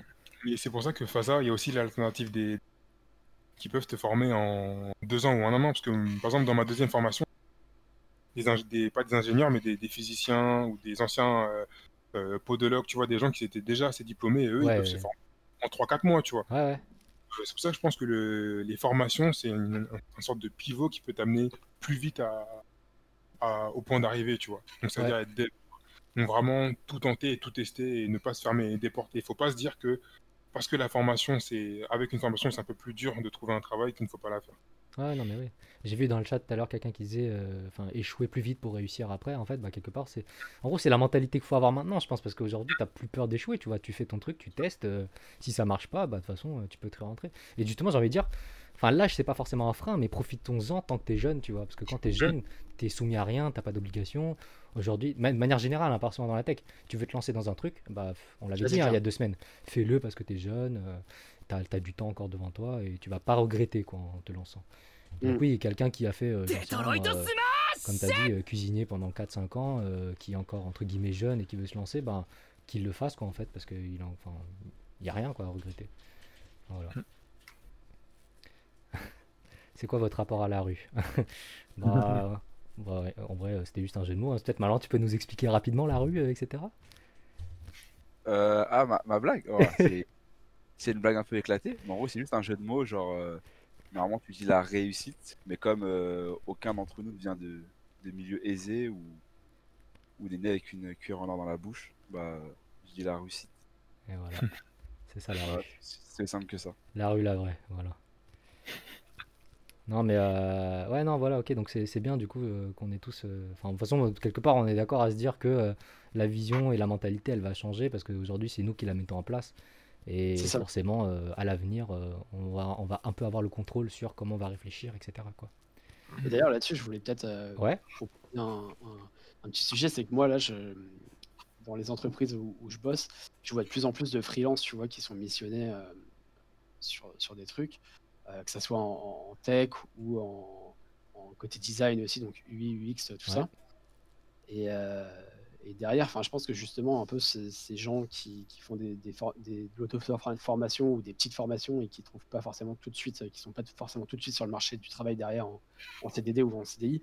Moi, j'ai l'impression qu'ils commencent un peu à passer par, euh, par cette voie ici du, du freelance. Il y a beaucoup de personnes, tu vois, là, je vois de plus en plus de personnes dans mon, dans mon entourage qui, qui se mettent en auto-entrepreneur, ce genre de choses. Oui, Et, euh, et j'ai l'impression que ça commence un peu à rentrer, en tout cas, dans, dans, bah, dans les pratiques des entreprises, tu vois, de, de- de prendre des freelances qui n'ont pas forcément Oui. des, des grosses expériences des- sur des gros postes, mais euh, parce que voilà, il n'y a pas beaucoup de risques, tu vois, ils essayent, euh, au final, ils- si ça marche pas, ils, en- ils prennent quelqu'un d'autre. Et, et je pense que quand tu es auto-formé et, et un peu autodidacte comme ça, je pense que c'est tu, tu- tu peux un peu t'appuyer là-dessus pour, euh, pour te faire des expériences et, et après vraiment monter ce que tu sais faire si tu veux un, un job plus, euh, plus pérenne. Je, je sais pas ce que vous en pensez, mais C'est vrai euh, Moi, il y en a deux. Il y en a deux de ma formation qui sont passés en freelance ouais, et euh, qui ont directement trouvé des missions. Et Mm. C'était en scrapping. Donc le scrapping, c'est euh, aller récupérer des données euh, sur les sites, donc en scrollant, c'est-à-dire euh, en prenant les pages web et prenant les informations qui, qui nous intéressent. Donc oui, il y y a- il y a des missions en freelance et il faut, faut pas hésiter, ça paye bien en plus. Mais, paye mais après, je dirais, la, le freelance, enfin, parce que c'est vrai que freelance, c'est quelque chose qui se démocratise beaucoup, parce que même en data, par exemple, tu vois, tu, as tendance à voir de plus en plus euh, ouais, des freelance data scientists, etc. Et euh, ouais, de manière générale, dans la tech, ça se répand de plus en plus. Mais après, en fait, je pense que la- je dirais pas que c'est une limite du freelance, mais en fait, faut, faut se la donner quand même en freelance, parce que derrière, c'est toi qui dois aller chercher tes clients, tu dois être proactif, quoi. En gros, euh, si t'as, ça dépend du profil des gens, je pense. Si au début, ton premier emploi, parce que tu as envie d'être cadré, euh, d'être suivi, etc., euh, parce que t'es pas forcément très proactif, c'est mieux de re- rejoindre une première structure, pas forcément à ton compte. Mais si tu es quelqu'un de très proactif et qui propose beaucoup, ben, en vrai, clairement, le freelance, euh, ça peut être C'est- une voie, quoi. ouais. Mais il y a, il y a des plateformes comme euh, Comet, comme Comet ou Malte qui peuvent te proposer des missions de 6 mois Ouais. en freelance, tu vois. Donc, comme quoi comme Malte. Comet et Malte. C'est quoi ça? C'est comme euh, Fiverr, genre? Euh, ouais, Oui, mais un peu, mais c'est du onshore, c'est-à-dire que t'as pas, tu vas pas payer un mec 5 euros la journée. Quoi. Ouais. Tu vas payer plutôt 700, 800. c'est 800 jours hommes, euh, des trucs comme ça, quoi. Bah. Ouais. Mais je vais changer d'études, gros. Faut, faut, arrêter, faut trouver les missions, faut, faut bien taffer, parce que là, le, le mec, il peut te virer en deux semaines. Quoi. Ah ouais, Oui. c'est ça. Donc, le T'as t'as un résultat à produire forcément et et t'as pas, enfin, du coup, freelance, t'as pas la sécurité de l'emploi derrière aussi. Enfin, en gros, faut t'as la performance à mettre en avant, quoi. t'as pas ton manager pour te protéger si euh, le projet foire. Tu vois. Après, euh, ça. forcément, euh, si t'es performant euh, et que t'es dans le top du top, euh, je pense que ça paye bien. ouais. Parce que plus tu travailles en freelance, plus tu vas avoir des clients, plus ton portefeuille il va être énorme. Et du coup, tu vas dire, ok, moi j'ai travaillé pour, euh, je sais pas, une trentaine de clients, euh, j'ai fait 30 projets. euh, voilà, euh, faut me payer cher, quoi. Vous en avez déjà fait du freelance? Bah, mes, les- mes profs, ils étaient tous en freelance dans les formations, parce qu'ils sont là que pour un ou deux jours, comme on doit apprendre plein de techno, plein de trucs. Donc il y a un prof pour la programmation, un prof pour les bases de données, un prof pour l'architecture. Donc euh, ils sont tous en freelance et sans te mentir, dans la data, en tout cas, ils, ils, ils chômaient pas. Genre il y avait du boulot du lundi au samedi, quoi. Ah oui, oui. Ah ouais, clairement, tu vois. Après là, avec le, le, le Covid, ça a un petit peu freiné, tu vois. Mes profs, ils m'ont conseillé de rester au chaud en CD euh, boîte, tu vois. Mais après, ça va, euh, ça va redémarrer. euh, ça va redémarrer sans problème, quoi. Moi, tu vois, par exemple, euh, non, vas-y, vas-y, Lorenzo, vas-y. Lorenzo, t'en as fait du, de la freelance? Euh, Non, mais alors euh, par contre, euh, j'aimerais, enfin, peut-être plus tard, tu vois, c'est, ça a l'air Ouais. intéressant, surtout côté, ouais, comme tu as dit, côté salaire. Euh, et puis aussi un peu flexibilité aussi, tu vois, tu, tu sais, tu, t'es- tu sais, t'es missionné pour tant, pour tant de mois, tu sais que derrière, si ça te plaît pas, bah, tu, tu vas pas changer, ouais. tu vois, ce genre de choses, ouais. Et, euh, et sinon, ouais, si jamais je donne des cours aussi euh, en freelance, euh, ça a l'air assez intéressant, tu vois, de, de donner des cours en freelance comme ça un peu partout. Ah, tu donnes des cours en freelance aussi? Ouais, tu peux, ouais. Ah, En fait, c'est ce que disait un petit peu Alain tout à l'heure, c'est qu'il y a beaucoup de profs qui sont en freelance parce qu'en fait, ils... ça, enfin, alors, faut... dirait pas, mais c'est hyper bien payé euh, de... de donner des cours euh, dans la tech. Ouais. Et, euh, et du coup, bah, ils se mettent, euh, ils se mettent en, en auto-entrepreneur et ils ont des contrats avec euh, plusieurs écoles. C'est au cours, en fait, tu vois. Mais on en connaît un. euh, Nous, on en connaît un de bons profs euh, freelance. Donc, je, je savais pas qu'il y avait un petit réseau derrière de petits profs freelance là, mais le meilleur prof d'Île-de-France dans la tech. le meilleur prof de Python, Exactement. Radial ZFR. Exactement.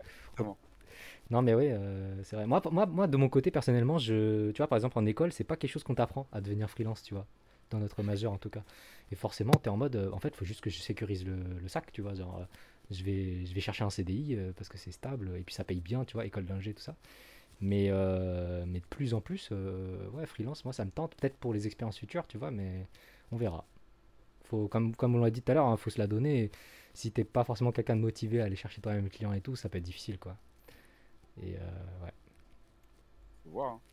Faut voir. Parce qu'avec les plateformes, tu, tu restes assis. Par exemple, je me suis inscrit sur Comet. Ouais. Ils viennent te voir, ils te disent euh, J'ai une mission euh, pour toi de 6 mois, de 5 mois. Mais tu t'es inscrit Euh, pour quoi en fait ton- exactement? Pour par exemple dans ton domaine quoi, de faire du data engineering, c'est ça? Exactement. Donc, tu te- ton nombre, ton, ton nombre d'expérience en Python, en Scala, en Java, ce que tu veux. Et après, tu te fais contacter euh, direct. Je pense vraiment quand tu as un dev et tu as de l'expérience, tu vraiment pas un souci pour euh, chercher du boulot là. Mes profs, il y a le Covid, il y a tous les problèmes. Ouais. mais voilà, ils, ils se grattent pas la tête. Quoi. Ils Mm. ont toujours des missions. Ouais, clairement, Donc, voilà. Et t'as réussi à trouver euh, des trucs euh, en freelance euh, Bah, j'ai eu des missions, mais ça, ça me servait à rien. J'étais en alternance et là, j'ai mon, signé avec ma boîte de conseil, donc ça m'intéresse plus trop, tu vois. Ok. Et moi, je préfère quand même être en boîte parce que je me dis qu'en start-up, etc., tu peux avoir des parts d'entreprise. Ouais. préfère avancer avec une team et rester avec elle, tu vois. Ok. C'est ma vision des choses, tu vois. Dans Ok. la tech. Ok, ok. Mais euh, du coup, j'ai une question. Parce que ça, c'est vrai. Genre, euh, j'ai l'impression que genre, euh, votre domaine, genre, c'est. En vrai, il est pratique dans le sens où. euh, même si, euh, tu sais, même si on fait ce, ce job, même si vous faites ce job-là, vous êtes en CDI ou autre, il y a vraiment, genre, tu sais, plein d'opportunités, genre, à côté. Comme en gros, c'est un domaine qui est en, tu sais, qui est en pleine explosion, genre, en France, genre, tout le monde, genre, essaye ou, tu sais, s'intéresse à ce domaine-là. Ouais. Mhm. c'est facile. c'est- J'ai l'impression que c'est faire des cours ou euh, tu sais genre euh, des formations. Tu sais quand tu les donnes à, des gens, c'est archi simple pour vous. Genre. Bah, c'est pas que c'est simple, mais comme je t'ai dit, tu vois, tu es vraiment dans un environnement, c'est open source, et forcément, tu as envie de partager aux gens, tu vois. Et quand toi, tu as appris de toi-même, bah forcément, tu es la meilleure personne pour aller donner l'information aux autres, tu vois. Alors, certains le font mieux que d'autres, tu vois, mais forcément, euh, en fait, quelque part, quand tu apprends un truc et que tu as grave kiffé l'apprendre, bah, t'as envie te- tu te dis parfois, ouais, vas-y, je vais, je, vais, je vais le faire apprendre aux autres parce que j'ai appris, je sais faire ça, ça et ça.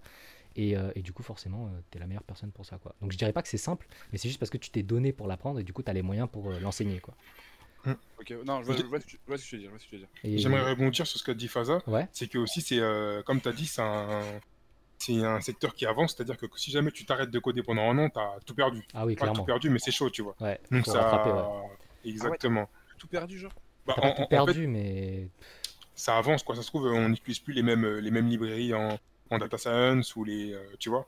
Ok, je vois. Donc, euh, tu dois te mettre à jour souvent. Donc, c'est voilà, c'est un en métier. fait, euh, euh, par exemple pour la data, tu vois, tu vas avoir des technos qui évoluent tout le temps. C'est-à-dire que Mm. moi, il n'y a pas un truc que j'utilise qui n'a pas été mis à jour régulièrement, tu vois. Genre vraiment, euh, Mm. tu utilises des modèles parfois euh, qui ont été développés il n'y a même pas un an et, et au moment de l'utiliser, tu dis, ok, je vais le mettre en prod et tout. Bah, il y a déjà une nouvelle version du truc, euh, euh, il y a déjà une nouvelle techno qui est encore mieux que celle-là et tu as envie de la tester, tu vois. Donc forcément, si tu, si tu rates le coche, ouais, t'es un peu du père, quoi. Mais, euh, mais ça dépend, enfin, je pense, non, même pas, ça dépend pas des domaines, parce que même en dev, web, euh, ça, doit être- Mhm. ça doit être le cas, tu vois, les, les choses sont amenées à évoluer, etc. De plus en plus, tu as, des t'as des langages qui vont, euh, qui vont prendre le dessus sur les autres, etc. etc. donc, tu es obligé d'être à jour, quoi, pour, si, tu veux, si tu veux être bon dans le domaine, entre guillemets. c'est ça. Ok, ok, ok. Euh, moi, je voulais revenir sur une question dans le chat que je trouvais grave intéressant. C'était euh, Archaon qui disait euh, bah, freelance, ça va devenir de plus en plus courant dans tous les domaines. Moi, je suis grave d'accord. Et moi, j'ai ma théorie là-dessus.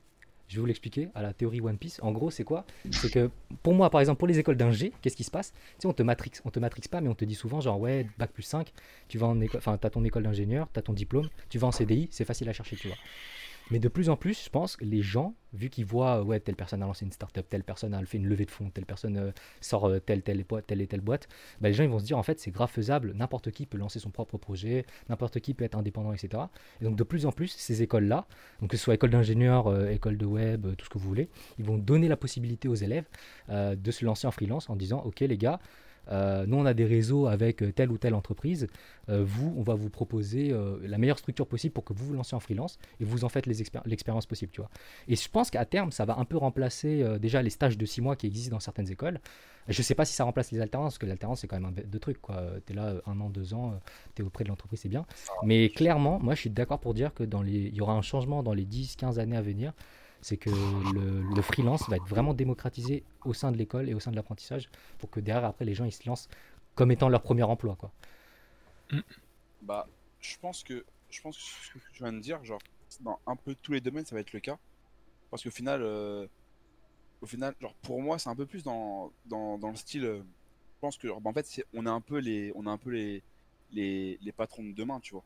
Ouais, Donc, euh, en gros, nous, par exemple- non, bah, je suis un peu le On patron de demain. Quoi. non, mais non, j'ai pas dit je suis, j'ai dit on Ah, mais oui, j'ai compris. Ouais. Mais au final, genre, au final, je pense que genre un mec comme euh, Alain, tu vois, avec le parcours de Alain, il sera beaucoup plus. Si dans, dans 10 ans il ouvre, il y a son entreprise, etc., tu vois, qui roule, Ouais. bah un mec avec ce parcours-là, tu vois, il sera beaucoup, il aura beaucoup moins de difficultés à, à prendre dans sa boîte des mecs qui sont en freelance ou autre, Ouais, voilà, ouais, que, c'est tu ça. sais que, tu sais, que des que des mecs qui sont actuellement directeurs et tu sais qu'on fait le parcours classique, Oui. classique, ont vu que ça et qui sont un peu réticents envers, tu sais, genre euh, un peu, tu sais, les nouvelles formes et tout de Mm. de- de- d'études, tu vois. Je pense surtout pour ça, moi. Ouais, en fait, plus tard, en fait, ça fait un. Je kiffe trop ce mot. Ça fait un effet snowball, tu vois. Genre, euh, non, mais c'est vrai, je l'ai dit il y a deux semaines, mais en vrai, c'est la même chose, tu vois. Ça fait un effet snowball parce que nous, on va, on va, on va avoir telle mentalité. Du coup, forcément, si, comme tu dis, on est les patrons de demain, notre mentalité elle va faire que on va employer des gens qui auront cette mentalité-là, etc., etc. Et de plus en plus, c'est comme ça que ça va démocratiser la chose, quoi. Non, clairement, clairement, clairement. Mais euh, d'ailleurs, celui-là, Ouais. du coup, on parle de, de, de futur et tout, vous avez parlé de ça, mais. Parce que vous êtes dans, dans le domaine de la tech, mais euh, vous, genre, vous pensez genre à, à votre futur ou pas dans la tech? Genre, euh, Ça, c'est une bonne question, ça. genre, Je vois, je ouvrir, vois Lorenzo qui fait une grimace là. ouvrir, euh, ouvrir votre business, ou genre même, genre, tu sais, genre, vous diversifier, toucher à plusieurs domaines, ou euh, rester que dans la tech, que dans la tech, mais genre créer un truc qui va bouleverser le. On va pas rester, on va pas être prétentieux, tu vois, mais tu sais, genre, euh, créer un truc, tu vois, ou faire ton business, tu vois, tout simplement. Bah regarde, qu'est-ce qu'on fait là déjà là? On lance un live Twitch. C'est pas dans le domaine de la tech. non mais ouais, je sais pas pour vous, par exemple Lorenzo ou Alain, Lorenzo. euh, Bah, euh, vas-y, je te laisse parler, Lorenzo. Comme tu veux. Bah, euh, ouais, non, moi, je suis. C'est pour ça que j'ai fait un peu la grimace, c'est que moi, je. Déjà, je suis assez humble par rapport à ça. Enfin, tu vois, je me vois pas patron euh, dans 20 ans, je me vois pas CTO ni rien, au contraire. Euh, je me vois assez euh, dev senior, euh, limite pas. Enfin, si je suis chef d'équipe, euh, en technique, euh, technique, c'est déjà bien, tu vois. Euh, donc, non, euh, ouais, enfin, j'ai pas trop d'ambition là-dessus, honnêtement. C'est plus. euh, je vois plus le côté. euh, c'est mon gagne-pain, tu vois, même si, même si j'adore faire ça. quoi. Tu vois, tu vis ça au jour le jour, genre. Si genre, Ouais. t'as l'envie de, t'as l'envie de deux, genre à ce moment-là, tu t'envisageras. Ouais, ouais, carrément, tu vois. Et ça- serait pas faisable, par exemple, ça, si, si jamais j'ai envie de, de faire autre chose. euh, alors, je dis pas que, je dis pas que ça va arriver, mais peut-être aussi pour ça que je me, que je me vois pas euh, avoir ma boîte et tout machin, quoi. Ok, ok, ok, Non mais ça me paraît intéressant. hein. Moi, j'ai, moi, je suis un petit peu euh, comme Paza, c'est-à-dire que moi, je, je compte vraiment euh, être vraiment bon dans mon domaine, tu vois, vraiment foncer pour être euh, plus tard CTO euh, d'une startup, tu vois. Je sais pas quand ça peut arriver, tu vois, Ouais. et je ne sais pas. euh, CTO, euh, c'est, euh, C'est Directeur technique. Ouais, c'est le directeur technique, Chief Technical Ouais, c'est ça. Officer. c'est ça, parce que j'ai, eu, quelques startups, par exemple en Allemagne, qui m'ont contacté. J'en ai eu deux, je crois, une en Suisse et une en Allemagne, tu vois, Ouais. qui proposaient, tu vois, un CTO avec euh, des, des parts d'entreprise, tout ça. Mais euh, j'ai vu les, ce qu'ils demandaient en tech, tu vois. Ouais. J'ai vu la stack, je me suis dit bon, ok, on va se calmer, tu vois, on va bosser dur, tu vois. Ouais. on, on- on va apprendre et après on va aller. euh, parce que le, but aussi, c'est que quand tu vas dans une startup avec tes départ, c'est que tu fasses monter l'entreprise, tu vois. Tu vas pas juste pour ouais. l'argent et tu vois. Donc Exactement. faut vraiment bosser. Et euh, moi, j'y vais pas avec, euh, tu vois, euh, avec de l'ego. Non, j'ai, j'aime avoir le niveau, j'aime avoir les compétences. Je ne saurais pas tout, tu vois. Je ne saurais pas Mm. tout, c'est sûr, tu vois. Je vais apprendre sur le terrain. Mais je me dis que voilà, je dois avoir un minimum, tu vois, pour me présenter et pouvoir dire bon voilà, tu as ce business-là, moi voilà ce que je peux apporter. Et voilà, je veux ça, ça, ça, ça, ça, tu vois. Mais de toute Donc, façon, euh, que- dans ce domaine-là, tu es obligé d'être humble parce que tu peux pas Mm. mytho sur ton expérience, tu vois. Genre, euh, c'est de la enfin, c'est un truc pur et dur, donc forcément, euh, Mm. ce que tu veux, c'est ce que tu sais vraiment faire, pas ce que tu sais, enfin, faire, faire montrer, quoi, plutôt. Mm. Donc, euh, ouais, je suis d'accord. Après, ouais, c'est vrai que la startup, en général, euh, c'est, comme tu dis, c'est le bon bail pour euh, monter en compétences euh, et prendre la responsabilité parce que, tu sais, tu commences par une stru- petite structure, euh, Mhm. je sais pas, tu viens euh, en tant que dev, euh, data scientist, je sais pas quoi, et petit à petit, on va te donner de la responsabilité, et là, tu seras amené peut-être à être CTO assez rapidement, tu vois. Alors, je sais pas à combien de temps, tu vois, moi, je, je connais pas, tu vois, on est vraiment tous jeunes encore, mais, mais euh, c'est un bon point de vue que tu apportes, je suis, d'accord avec ça aussi. Et euh, après, faut, faut pas hésiter. Je pense que dans quelques années, quand faut pas du tout hésiter quand on a des offres, parce que là, on, on en refuse. J'imagine que toi, en plus, comme tu as fait une école d'ingé, tu dois avoir des offres toutes les semaines, tu vois. Abuse pas non plus, mais. Ouais, ouais, ouais, mais euh, tu vois, tu m'as compris. Ouais, mais, je euh, ouais.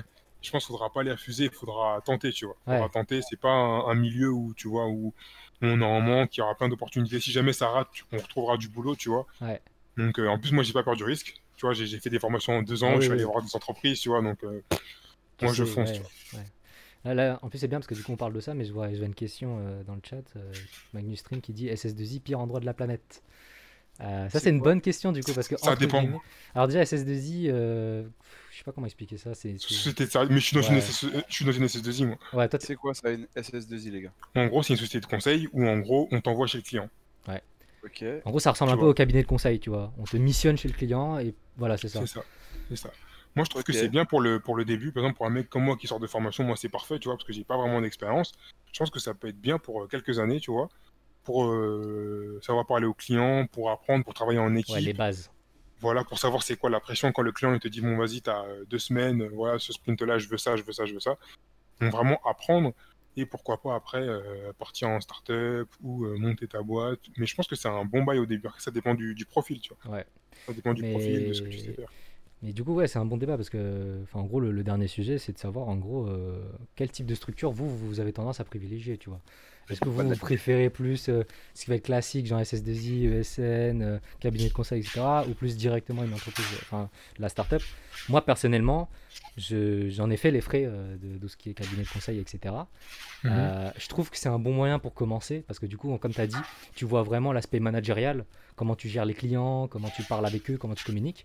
Après, bon, la tech, euh, ça vient ou ça, ça vient pas, hein, ça dépend des d'émissions.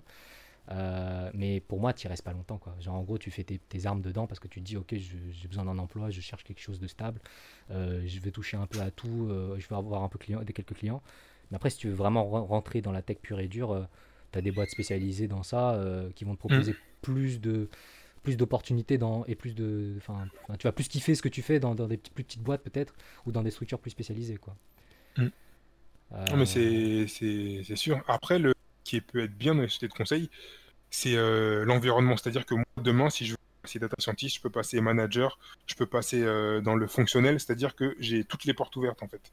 Oui, C'est ça qui peut être bien dans, dans les sociétés de conseil. Alors que demain, si jamais je vais dans une boîte euh, spécialisée dans, dans la data science, je vais pas lui dire demain, bon, je veux passer fonctionnel, oui voilà c'est ça passer, euh, tu vois. Non mais euh, ouais c'est ça non mais t'as raison je vois Magnus Stream qui dit ah ouais faut pas commencer par du management je voulais pas dire management en fait ce que je voulais dire c'était ouais l'aspect fonctionnel l'aspect métier Mm. que tu vas découvrir chez le client après euh, il y a des gens qui aiment qui aiment pas quoi parce que Mm. forcément euh, parfois tu vas dire putain en fait euh, je fais que du métier euh, ben je kiffe pas plus que ça parce que c'est pas du code c'est pas de la technique pure et dure donc euh, bah ça me plaît pas quoi moi c'est ce qui m'est arrivé du coup forcément et, et tu vois t'es pas forcément épanoui par ce que tu fais en termes de technologie euh, en termes de développement et tout et donc tu as envie de plus découvrir et forcément, c'est à partir de ce moment-là où tu te réorientes dans des trucs euh, plus start-up, euh, plus spécialisés, etc. Quoi. C'est ça. C'est ça. Et euh, après, euh, faut aussi mettre un, un point, c'est que les, euh, comment dire, dans les SS2I, donc les, les grosses sociétés de conseil, Ouais. je sais pas comment dire, t'es, c'est-à-dire qu'avant de, de- d'avoir mon CDI, j'étais dans, dans un mood où je devais tout savoir. Mhm. Quand tu es dans une société de conseil, tu es tranquille, t'as pas autant de pression, c'est-à-dire que c'est vraiment large en fait. C'est-à-dire que demain, euh, tu viens pas, on appelle quelqu'un d'autre, tu vois. Ouais. Donc c'est-à-dire que moi, je vais utiliser ce temps pour me former, en- dans- pour me certifier en cloud, Mm, mm. euh, faire plein de choses, apprendre. Donc je pense que c'est vraiment euh, pas une planque, mais tu peux être bien pendant un moment et tu te prends pas la tête à, à vouloir tout faire. Parce que quand tu regardes des offres dans la data, on te demande mille et mille choses, tu vois. Ah oui, oui, mais c'est ça un peu le Tu piège aussi. C'est bien que Mm. tu dis ça parce que c'est le piège. Parce que parfois, euh, moi je le dis hein, toujours, c'est que quand tu vois des offres dans la data, tu vas avoir, euh, ils vont te proposer des stacks de fous furieux. Ils vont te dire, ouais, on a besoin de quelqu'un qui fait ça, ça, ça, et ça, ça, ça, et ça. Mais en Mm. fait, c'est beaucoup trop. Et en fait, j'ai l'impression, plus les gens mettent de trucs dans la, la- la fiche de poste, en fait, moins ils savent ce qu'ils veulent, quoi. Et du coup, forcément, c'est un bourbier parce que quand tu rentres, en fait, Mm. bah, tu sais pas ce que tu fais, tu sais pas quitter, en fait, tout simplement. Mm. C'est ça. Ça. Et en plus, des fois, ils te mettent même pas dans, dans- dans les stacks qu'ils ont proposés, tu vois. Donc, euh, ouais, c'est pour ça que faut, ouais. faut, pas, faut pas se mettre de frein et, et comment dire, euh, dès qu'on pense avoir les, les compétences et qu'on qu'on maîtrise, euh, comment dire, les techs dans le sujet, c'est-à-dire que par exemple, moi, quand je postule dans un, dans un poste de data engineer, je regarde pas tous les postes du moment qu'il y a le langage de programmation que je fais et un ETL que je maîtrise, c'est bon, tu vois. Ouais. Ouais, il faut, faut, faut aller voir plus, plus, plus et tout. De manière à ce qu'une fois que tu as assez de bagages, tu te dis, ok, là, si j'ai envie de partir ailleurs, en fait, c'est tranquille, quoi. J'ai pas besoin d'un plan, entre guillemets, quoi. C'est ça. Mais, euh, ouais. Après, toi, par exemple, Lorenzo, toi, du coup, tu es dans une structure beaucoup plus différente quand même, non? Tu penses pas comme nous, euh, SS2I, etc. Toi, tu... Ouais, alors ouais, effectivement, les, les SS2I, moi j'ai pas trop euh, l'expérience. Enfin, même si là, la boîte dans laquelle où je suis, c'est un peu ce qui se rapproche le plus parce que nous, on fonctionne plus comme une agence web. Ouais. où On va plus avoir euh, vraiment des flottes de développeurs euh, plutôt que euh, plusieurs profils par-ci par-là. On va vraiment avoir des équipes dédiées pour euh, développer le produit, tu vois. Mhm. Euh, mais sinon, euh, après, moi, j'ai vu que j'ai- enfin, j'ai fait, là, j'ai fait 5 ans d'alternance, donc j'ai vu un peu tout. Tu vois, je suis allé dans, un peu dans, dans le public, au rectorat de Paris. J'ai fait après des entreprises un peu plus grandes où il faut, avec euh, 13 ingénieurs, tu vois, qui s'appelait CGG. Euh, ça faisait du l'exploration de sous-sol pour trouver le, le pétrole, Ok. donc un peu international et tout. Après, j'ai fait une partie à la Société Générale, mais euh, directement, enfin, en, en- en tant qu'alternant, tu vois, directement euh, euh, là-bas, j'ai pas été missionné par quelqu'un. Mhm. Euh, et bah, pour revenir après sur la question, là où je me verrais, verrais le plus, c'est plutôt, bah, au final, moi, c'est plutôt chez le client final, tu vois, directement travailler dans la DSI. Alors, ça, ça- après, c'est comme tout, hein, ça a des avantages et des désavantages. Mais, euh, mais je pense que l'avantage, c'est plutôt la. Bah, tu es directement dans la boîte, tu vois, tu, tu contribues, tu sais. euh, là où tu veux aller, et même si tu as des contraintes de, de, de management, ou c'est pas vraiment toi qui prends les décisions, par exemple, si on te dit bah, la guideline c'est de faire du PHP ou faire du Java ou ce genre de truc, t'as pas trop, tu vois, tu as moins de marge de, de manœuvre, on va dire, que, que dans d'autres positions. Mais après, tu es peut-être un peu plus impliqué dans, dans, dans la société, tu vois, dans, en cohésion avec tes collègues, Ouais. ce genre de... Moi, c'est plus ça qui, qui m'a intéressé, en tout cas dans les expériences que j'ai eues. euh. Et puis, je pense que financièrement aussi, c'est c'est peut-être un peu plus intéressant. aussi. C'est vrai, Attends, c'est vrai. t'as- parlé de la DSI là? Euh, les DSI, ouais. Parce que, après, je- j'ai peut-être un, un avis bizarre, mais je sais que, genre, euh, genre en bêta, je suis en alternance, je suis dans une assurance. Ouais. Et vraiment, vraiment, le service DSI, eh, mais c'était le service dans, tout, dans toute l'assurance. Tout le monde crachait dessus, genre. Ouais.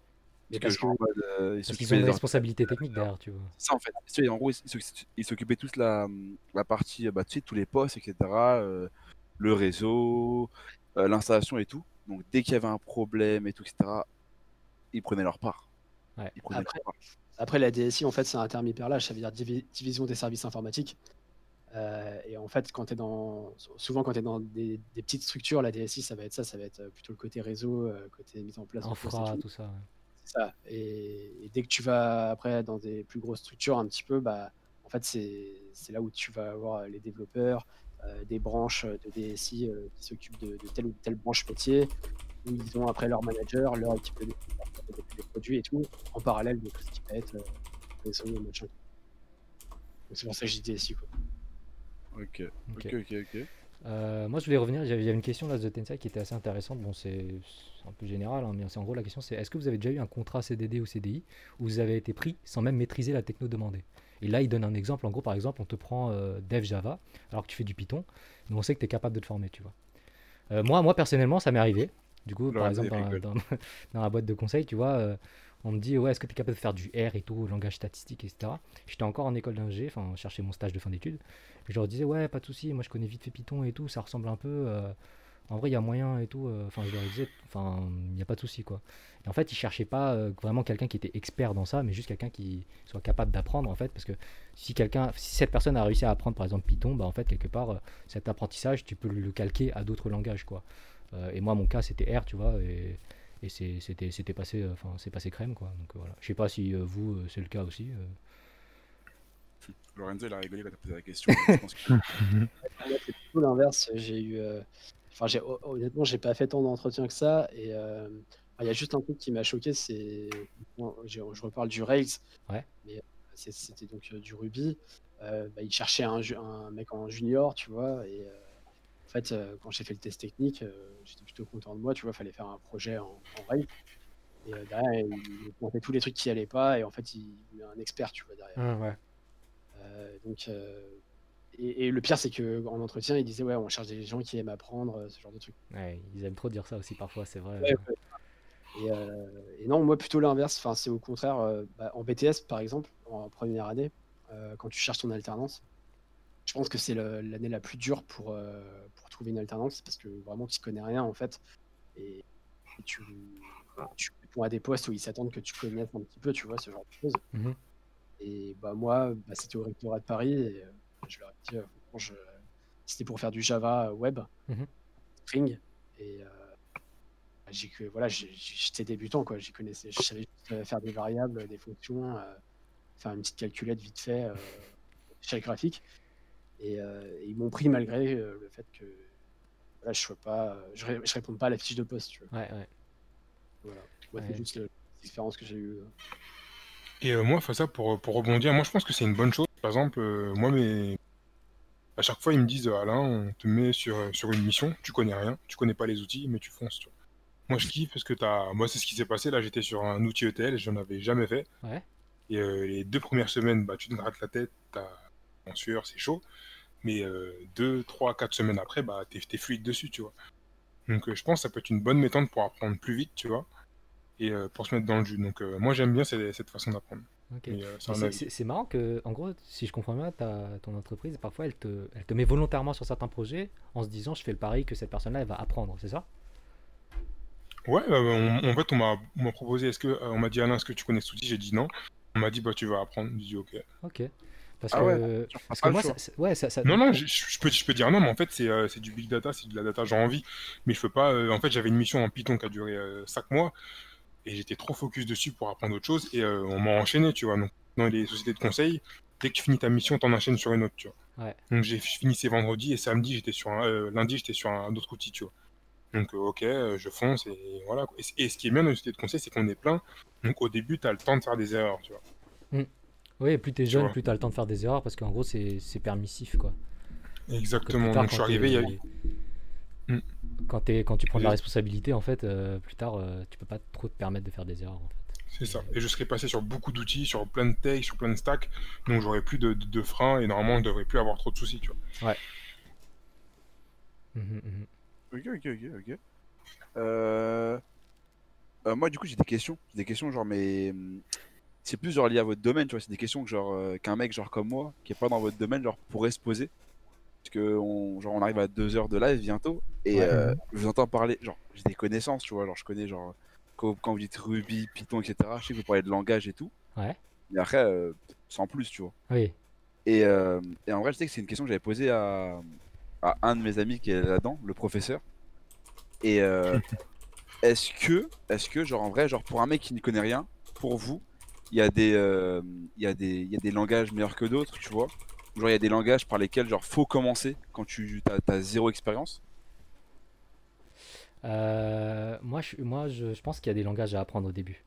Euh, et encore une fois, ça dépend. Moi, tu vois, avant, euh, comme j'ai dit, tu vois, au tout début de l'émission, quand tu vas apprendre, on te propose HTML et tout. Mais de plus en plus, moi, je dis aux gens, en vrai, si vous voulez apprendre un truc bien complet, Python. Python, c'est trop bien pour commencer. Après, je sais pas c'est quoi votre point de vue, mais moi, en Moi je suis général. hein, je. Ah, ok, on est d'accord. Mais ça, je pense que c'est un point de vue plus data que web. Hum, clairement. Non mais Euh, écoutez-moi, parce que Python, tu peux commencer, tu te dis, ok, je fais de la data, euh, je peux utiliser des paquets pour faire de l'analyse de données, je peux faire des modèles avec. Si je veux faire un front, bah quelque part, tu peux le faire avec Python, tu vois, des paquets Django, des trucs comme ça, Ça. tu peux faire un front. Et du coup, tu apprends tout. Alors que le web, si tu apprends du JavaScript, des trucs comme ça, ou du... Enfin, JavaScript, non, j'abuse. Si euh, j'abuse, si, par exemple j'apprends du HTML au début, bah tu vas faire que des pages en fait. Et du coup, tu vas être spécialisé dans ça, mais si tu veux apprendre un peu plus, c'est un peu compliqué, quoi. Donc pour moi, un bon début, ce serait Python, mais comme de Tensai dit, c'est Python, ça peut être un langage enfin, de haut niveau. Et encore, je suis pas sûr, parce que c'est, je trouve que c'est quand même un langage qui est de plus en plus accessible. Ok. Et toi, du coup, Lorenzo, qui est plus dans la partie genre web, genre? Ouais, bah, bah, du coup, forcément, quand tu, quand tu parles de web, tu. HTML. Bah non, Non, justement, justement. ouais. Multifasa, c'est c'est vrai que là, pour le coup, c'est c'est fait que pour, euh, pour structurer de- des- des pages. Euh, mais plutôt, ouais, JavaScript, du coup. JavaScript. Ouais, JavaScript, parce que pour la polyvalence, en fait, parce que tu peux, tu peux vra- vraiment faire plein de trucs avec après. Tu peux te faire des scripts, tu peux te faire, euh, euh, tu peux faire du web, euh, tu peux faire du, du, du serveur, tu peux faire, enfin, tu peux faire de la- de aussi, tu peux vraiment faire plein de choses. Bah, je suis d'accord pour le Python. Je sais qu'il y a beaucoup de, débutants qui, qui commencent par là. mais tu vois, par exemple, quand tu as parlé de Django, pour moi, tu, même si tu commences le Python, tu, il y a quand même une petite marche entre Oui, non, mais oui, Python et après faire une, une appli Django. oui, euh, oui, oui, oui, bien sûr. Et alors qu'en JS, c'est c'est peut-être, vu que c'est assez permissif et justement c'est c'est facile à apprendre, euh, je pense que tu peux te débrouiller pour faire un- un- à peu près euh, tout et n'importe quoi, même si c'est un peu bancal. Au moins, tu. T'auras un début. Ouais. Ouais, tu auras un début. Mais, mais justement, tu vois, parce que moi, par exemple, je connais rien en dev web. Et je me dis, vas-y, j'ai envie de lancer une appli, je vais faire un site et tout. Moi qui Ouais. connais Python, je vais me dire, ok, bah, par rapport à ce que je connais, bah, je fais mon bac avec Python, je fais une API avec Flask, et je fais un front avec Django, parce que je connais ça. Et quand je vois. JavaScript, je me dis, big flemme. Mais genre vraiment big flemme, parce que je vois parfois, c'est genre illisible, genre j'ai la flemme d'apprendre ça, tu vois. Donc, euh, je sais pas. C'est pour ça que moi, je propose euh, Python, euh, peut-être par rapport à ce que moi, je, je, je maîtrise, quoi. Mais, mais Python, c'est bien. Bah, franchement, j'en ai touché un tout petit peu et euh, on apprend ça comme ça et franchement, j'aime bien. Ok, moi j'ai une question. J'ai une question du... qui vient du chat. Ouais. Qui vient d'un un de, de- une personne qu'on connaît tous qui demande euh, est-ce que le mieux c'est vraiment commencer par du permissif? Euh, Oui. ouais. Tu penses que oui? Ouais. Pourquoi? Bah, moi, par exemple, j'ai j'ai commencé à- en, en apprenant des trucs très stricts, enfin Java et j'ai surtout du Java en fait. Les trois premières années d'expérience c'était du Java. Et au final, après, quand j'étais vraiment dans, bah, après c'est vrai que je parle pour le web, et quand j'étais vraiment dans le web, euh, tu te rends compte qu'au final, Java, c'est pas trop, c'est pas vraiment la norme, c'est plutôt bah, les autres langages euh, assez permissifs comme euh, JavaScript et un, un petit peu PHP aussi. Euh, et au final, bah, tout le monde est un peu plus, euh, comment dire, moi je dirais compétent que dans, dans ces langages-là plutôt que dans un langage trop strict. Vois, je vois. L'impression. Ok. Ok, ok, ok. Mais euh, Python, Malin, t'inquiète, Python. Je vote aussi pour Python. non, mais enfin, je sais pas, pour la data en tout cas, je sais pas, toi, peut-être ton expérience par rapport à Python, euh, Alain euh. Moi, le truc, c'est que moi, dès le troisième jour, je codais en Python, j'ai tout fait en Python. Ah, voilà. Et, tout... et, et pour te dire que quand j'étais en, ma... quand j'étais en mission, là, c'était moi le référent pour Python. Ouais, ok. Parce que j'ai fait que ça, tu vois. C'est c'est pour vous dire que c'est vraiment puissant, on peut vraiment tout faire avec. Euh, du, du, du front, pas, non, je dis pas du front, mais voilà, du back, Tu de la data. On peut faire du front, mais ça sera jamais aussi dé- développé. Ouais, ce sera pas aussi optimisé, je pense. Ouais. Enfin, voilà. Mm. Mais Donc, vraiment, euh, ça peut être un bon début, quoi. Moi, moi c'est par, par défaut, hein, tu vois, genre quand tu fais des modèles, euh, des algorithmes et tout en machine learning, euh, t'as pas le choix en fait, parce que la plupart des gens ils dev en, en Python. Donc euh, quand tu as besoin de, de- d'entraîner un modèle, par exemple, je sais pas, tu veux faire un réseau de neurones euh, pour de la prédiction ou quoi, bah tu vas avoir des frameworks euh, qui vont être spécifiques à Python, enfin spécifiques, qui sont bien pensés et bien réfléchis en Python. Donc, forcément, tu dis, ben, j'ai travaillé avec du Python, euh, et puis après, au fur et à mesure, tu dis, ok, je vois qu'on peut faire du back, je vois qu'on peut faire du front avec, bah autant tester quoi. Enfin, voilà, c'est ça mon approche. Et- pour moi.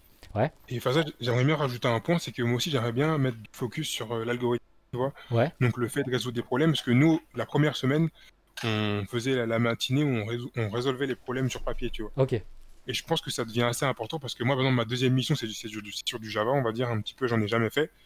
Mais le fait que je, comp- que je comprenne un petit peu la, le, le- le langage, euh, que j'ai déjà essayé de résoudre des problèmes avec, bah, je sais pas comment dire, mais c'est plus fluide. C'est-à-dire que quand je regarde du Java, je ne suis pas euh, perdu, en fait, tu vois. ouais, je vois. Je me dis, oh, tu vois.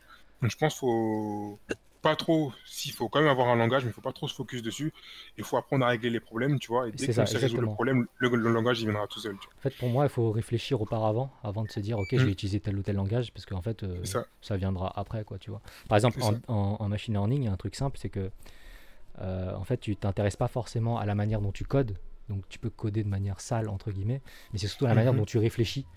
Donc en gros, par exemple, si j'ai un problème, j'ai une base de données, j'ai des données, euh, je vais faire de la prévision, euh, je sais pas moi, euh, j'ai des données météo et je dois prévoir euh, euh, la météo dans deux semaines ou des trucs comme ça par rapport aux données passées, tu vois. Alors, Mm. tu peux coder en Python, tu peux coder en R, tu peux coder en tout ce que tu veux, mais derrière, ça revient à notre débat sur la théorie pratique. Derrière, si tu as bien compris sur euh, comment est structurée ta donnée, euh, de quoi est constituée ta donnée, est-ce que c'est des données sur l'orage, la pluie, euh, euh, la, la neige, etc. euh, quelle est l'intemporalité, etc. Quelle est la méthode à suivre, etc. Et si tu as réussi à comprendre des, des notions simples derrière de modélisation de données, etc. Bah en fait, peu importe le langage, euh, une fois que tu l'implémentes, euh, le le modèle il est là. Oui, voilà, c'est ça exactement. Ok. Ok, ok, ok. Donc c'est plus de la, comme, comme Alain a dit, c'est plus de la résolution de problème euh, qu'autre chose, quoi. En fait, c'est être capable de résoudre un problème plus que de maîtriser un, un langage. C'est ça.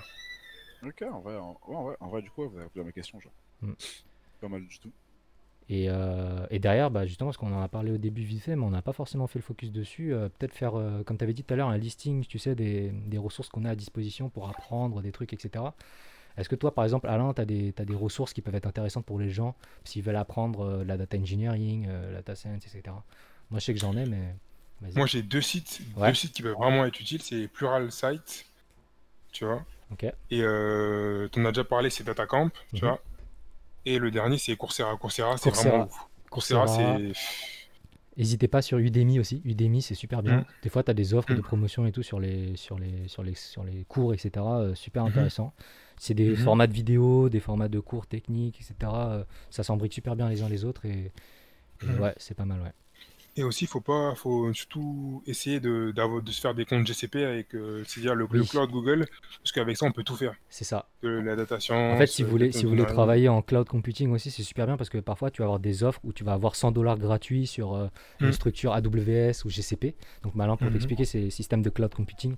C'est genre en gros, tu as des, on va dire des serveurs en ligne où tu peux tout faire. Tu vois, tu as une machine à distance, tu peux mettre en place ton appli dessus, tu peux faire une base de données dessus, euh, tu peux, enfin voilà, il y a plein de choses à faire.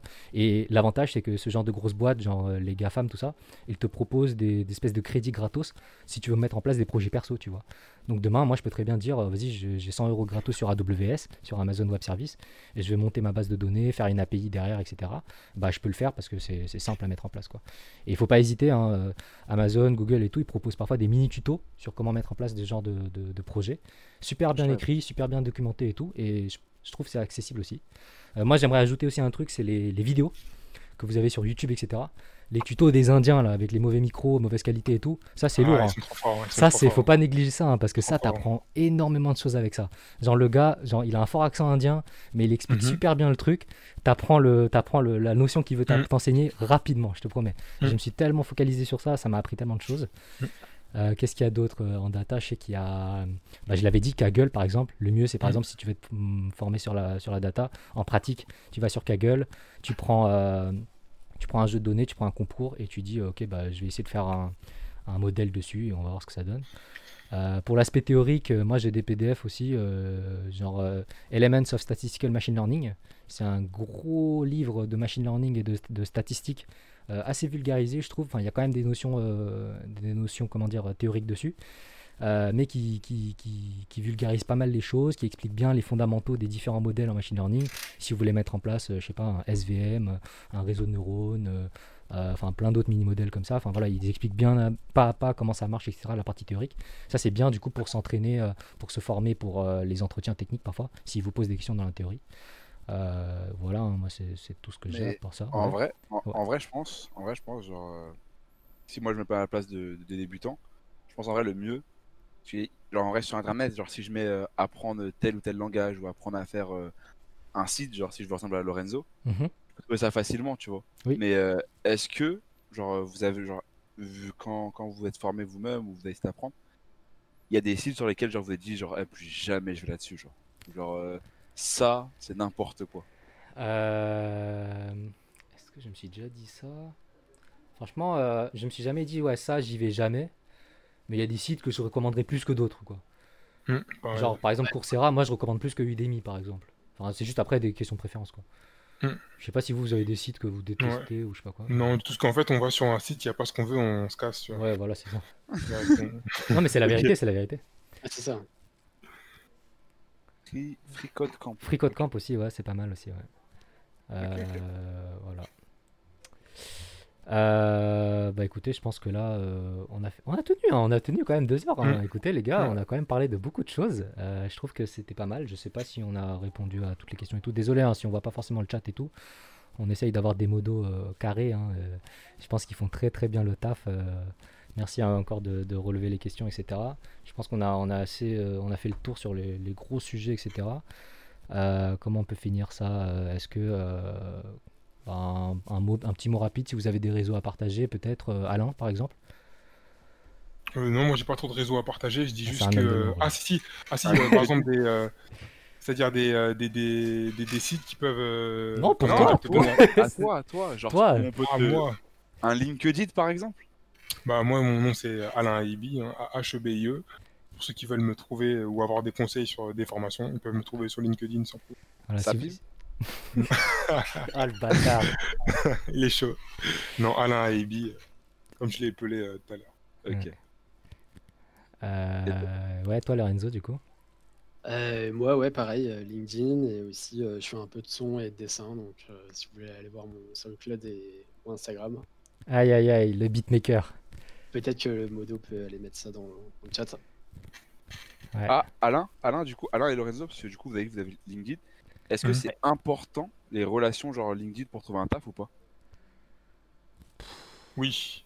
Pas les, pas les relations, mais c'est important d'avoir un réseau pour voir les. Ça dépend. C'est-à-dire ouais, que. euh, Ouais, ça dépend. Enfin, moi quand je vois des posts sur LinkedIn, parfois, parfois c'est de la branlette intellectuelle. hein, je le dis Mm. clairement. hein. Genre, euh, bon, j'ai pas envie de dénigrer les gens, et parfois tu sais, t'as des RH qui postent des trucs, parfois euh, c'est en mode ok Mm. cool quoi. Mais après, euh, je sais pas. Oui, c'est bien d'avoir un LinkedIn parce que t'es t'es connecté à tout le monde, tu vois. donc, Ouais, euh, t'es accessible, quoi. On peut Genre imagine, voilà, un par exemple, imagine quelqu'un qui va cliquer sur le, le LinkedIn de Alain ou Lorenzo, il va se dire ok cette personne elle a fait ça, ça, ça. Ouais, c'était un cuisinier avant. Vas-y, je vais le contacter pour savoir un peu son expérience, etc. Quoi. Donc ça peut être utile dans ce sens-là. Après, euh, si tu veux partager, genre en mode aujourd'hui euh, j'ai fait une nouvelle formation, etc. euh, Il y en a qui le font. mais- fait des marchés sur LinkedIn euh Bah, c'est courant, hein. je pense que nous, dans le domaine, ça arrive. hein. Moi, ça m'arrive pas Oui. forcément tous les jours, mais tu reçois pas mal de posts. Je pense vous aussi, hein, Lorenzo et Alain. Mm. où genre, les gens Ouais. disent Ouais, salut, on est intéressé par ton profil. euh, euh, Rappelle-nous euh, si jamais tu es intéressé par un post et tout. C'est bien parce qu'en gros, ça, te- ça, t'es actif quoi, dans ton réseau et si jamais tu as, besoin de chercher des opportunités ailleurs, ben, tu les as parce que LinkedIn, euh, c'est un bon réseau. Quoi, voilà. Ouais. Bah, moi, j'ai jamais donné suite. Tu vois. Enfin, c'est vrai qu'il y a beaucoup de démarchages. J'ai jamais donné suite, donc je sais pas trop comment ça se passe, euh, si ça aboutit bien. Et je connais quand même pas mal de développeurs qui, qui ont eu leur job grâce à ça et qui sont contents, tu vois. Par contre, là où, où tu vois l'importance du réseau, par exemple, quand je disais que j'avais organisé un meet-up euh, l'année dernière, j'ai tous les intervenants, ils venaient de, ils venaient de LinkedIn. Tu vois, c'est- Ah ouais? Ouais, ouais. Ouais, je les ai démarchés sur LinkedIn, on a discuté. euh, Genre, ils répondent vite et tout?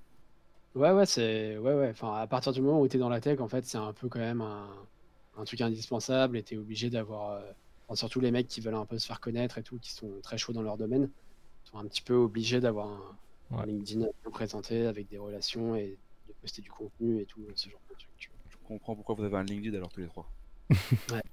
C'est ça. Vous êtes des mecs très chauds dans vos domaines. Ouais, ouais, bah voilà. Non, mais en tout cas, euh, bah, je pense que l'émission touche à sa fin. Euh, bon, on n'a pas laissé finir Lorenzo euh, par rapport à ses réseaux. Donc, euh, moi, je vois dans le chat là, euh, Radial ZDFR qui a partagé. Je vois que t'es es tatoueur bientôt, t'es aussi musicien. Ah ouais, ça, ça se la donne, hein. on voit, il y a les passions. Ouais, voilà, il y a des hobbies, on va dire. Ouais. Ok. Ok. On va, faire, on va faire un feat ensemble, Lorenzo, bientôt. Je t'avais dit, on va faire un- une petite prod là ensemble. Sur de la drill, Drill. euh, on va kiffer. Ouais. On va kiffer, on va kiffer. Euh, bientôt youtubeur aussi, je le vois. Mais oui, mais chut. Ouais, on en avait parlé aussi. Euh, mais voilà, moi, je suis, je suis du genre à tester des trucs et tout. Ouais, voilà, tester, tester, il bah. n'y a rien à regretter, comme on l'a dit. Euh, bah écoutez les amis, merci pour, merci pour votre participation, encore une fois, c'était super sympa, on a discuté beaucoup de choses, j'espère que le chat a apprécié aussi. Euh, comme je l'ai dit, de toute façon, ceux qui ont raté, etc., de toute façon, là, vous allez voir la rediff sur YouTube, sur Spotify, etc. Euh, Il y a aussi la rediff sur Twitch, n'hésitez pas à follow la chaîne, c'est important, il faut stonks la chaîne. Là, euh, Road to Twitch affiliate, hein, j'insiste, hein, mais ça- en vrai, il y a moyen, je pense. Voilà. Euh, bah écoutez, euh, merci à vous. Euh, et puis euh, à la prochaine alors. À la prochaine, les gars. Ciao, ciao. Tchuss.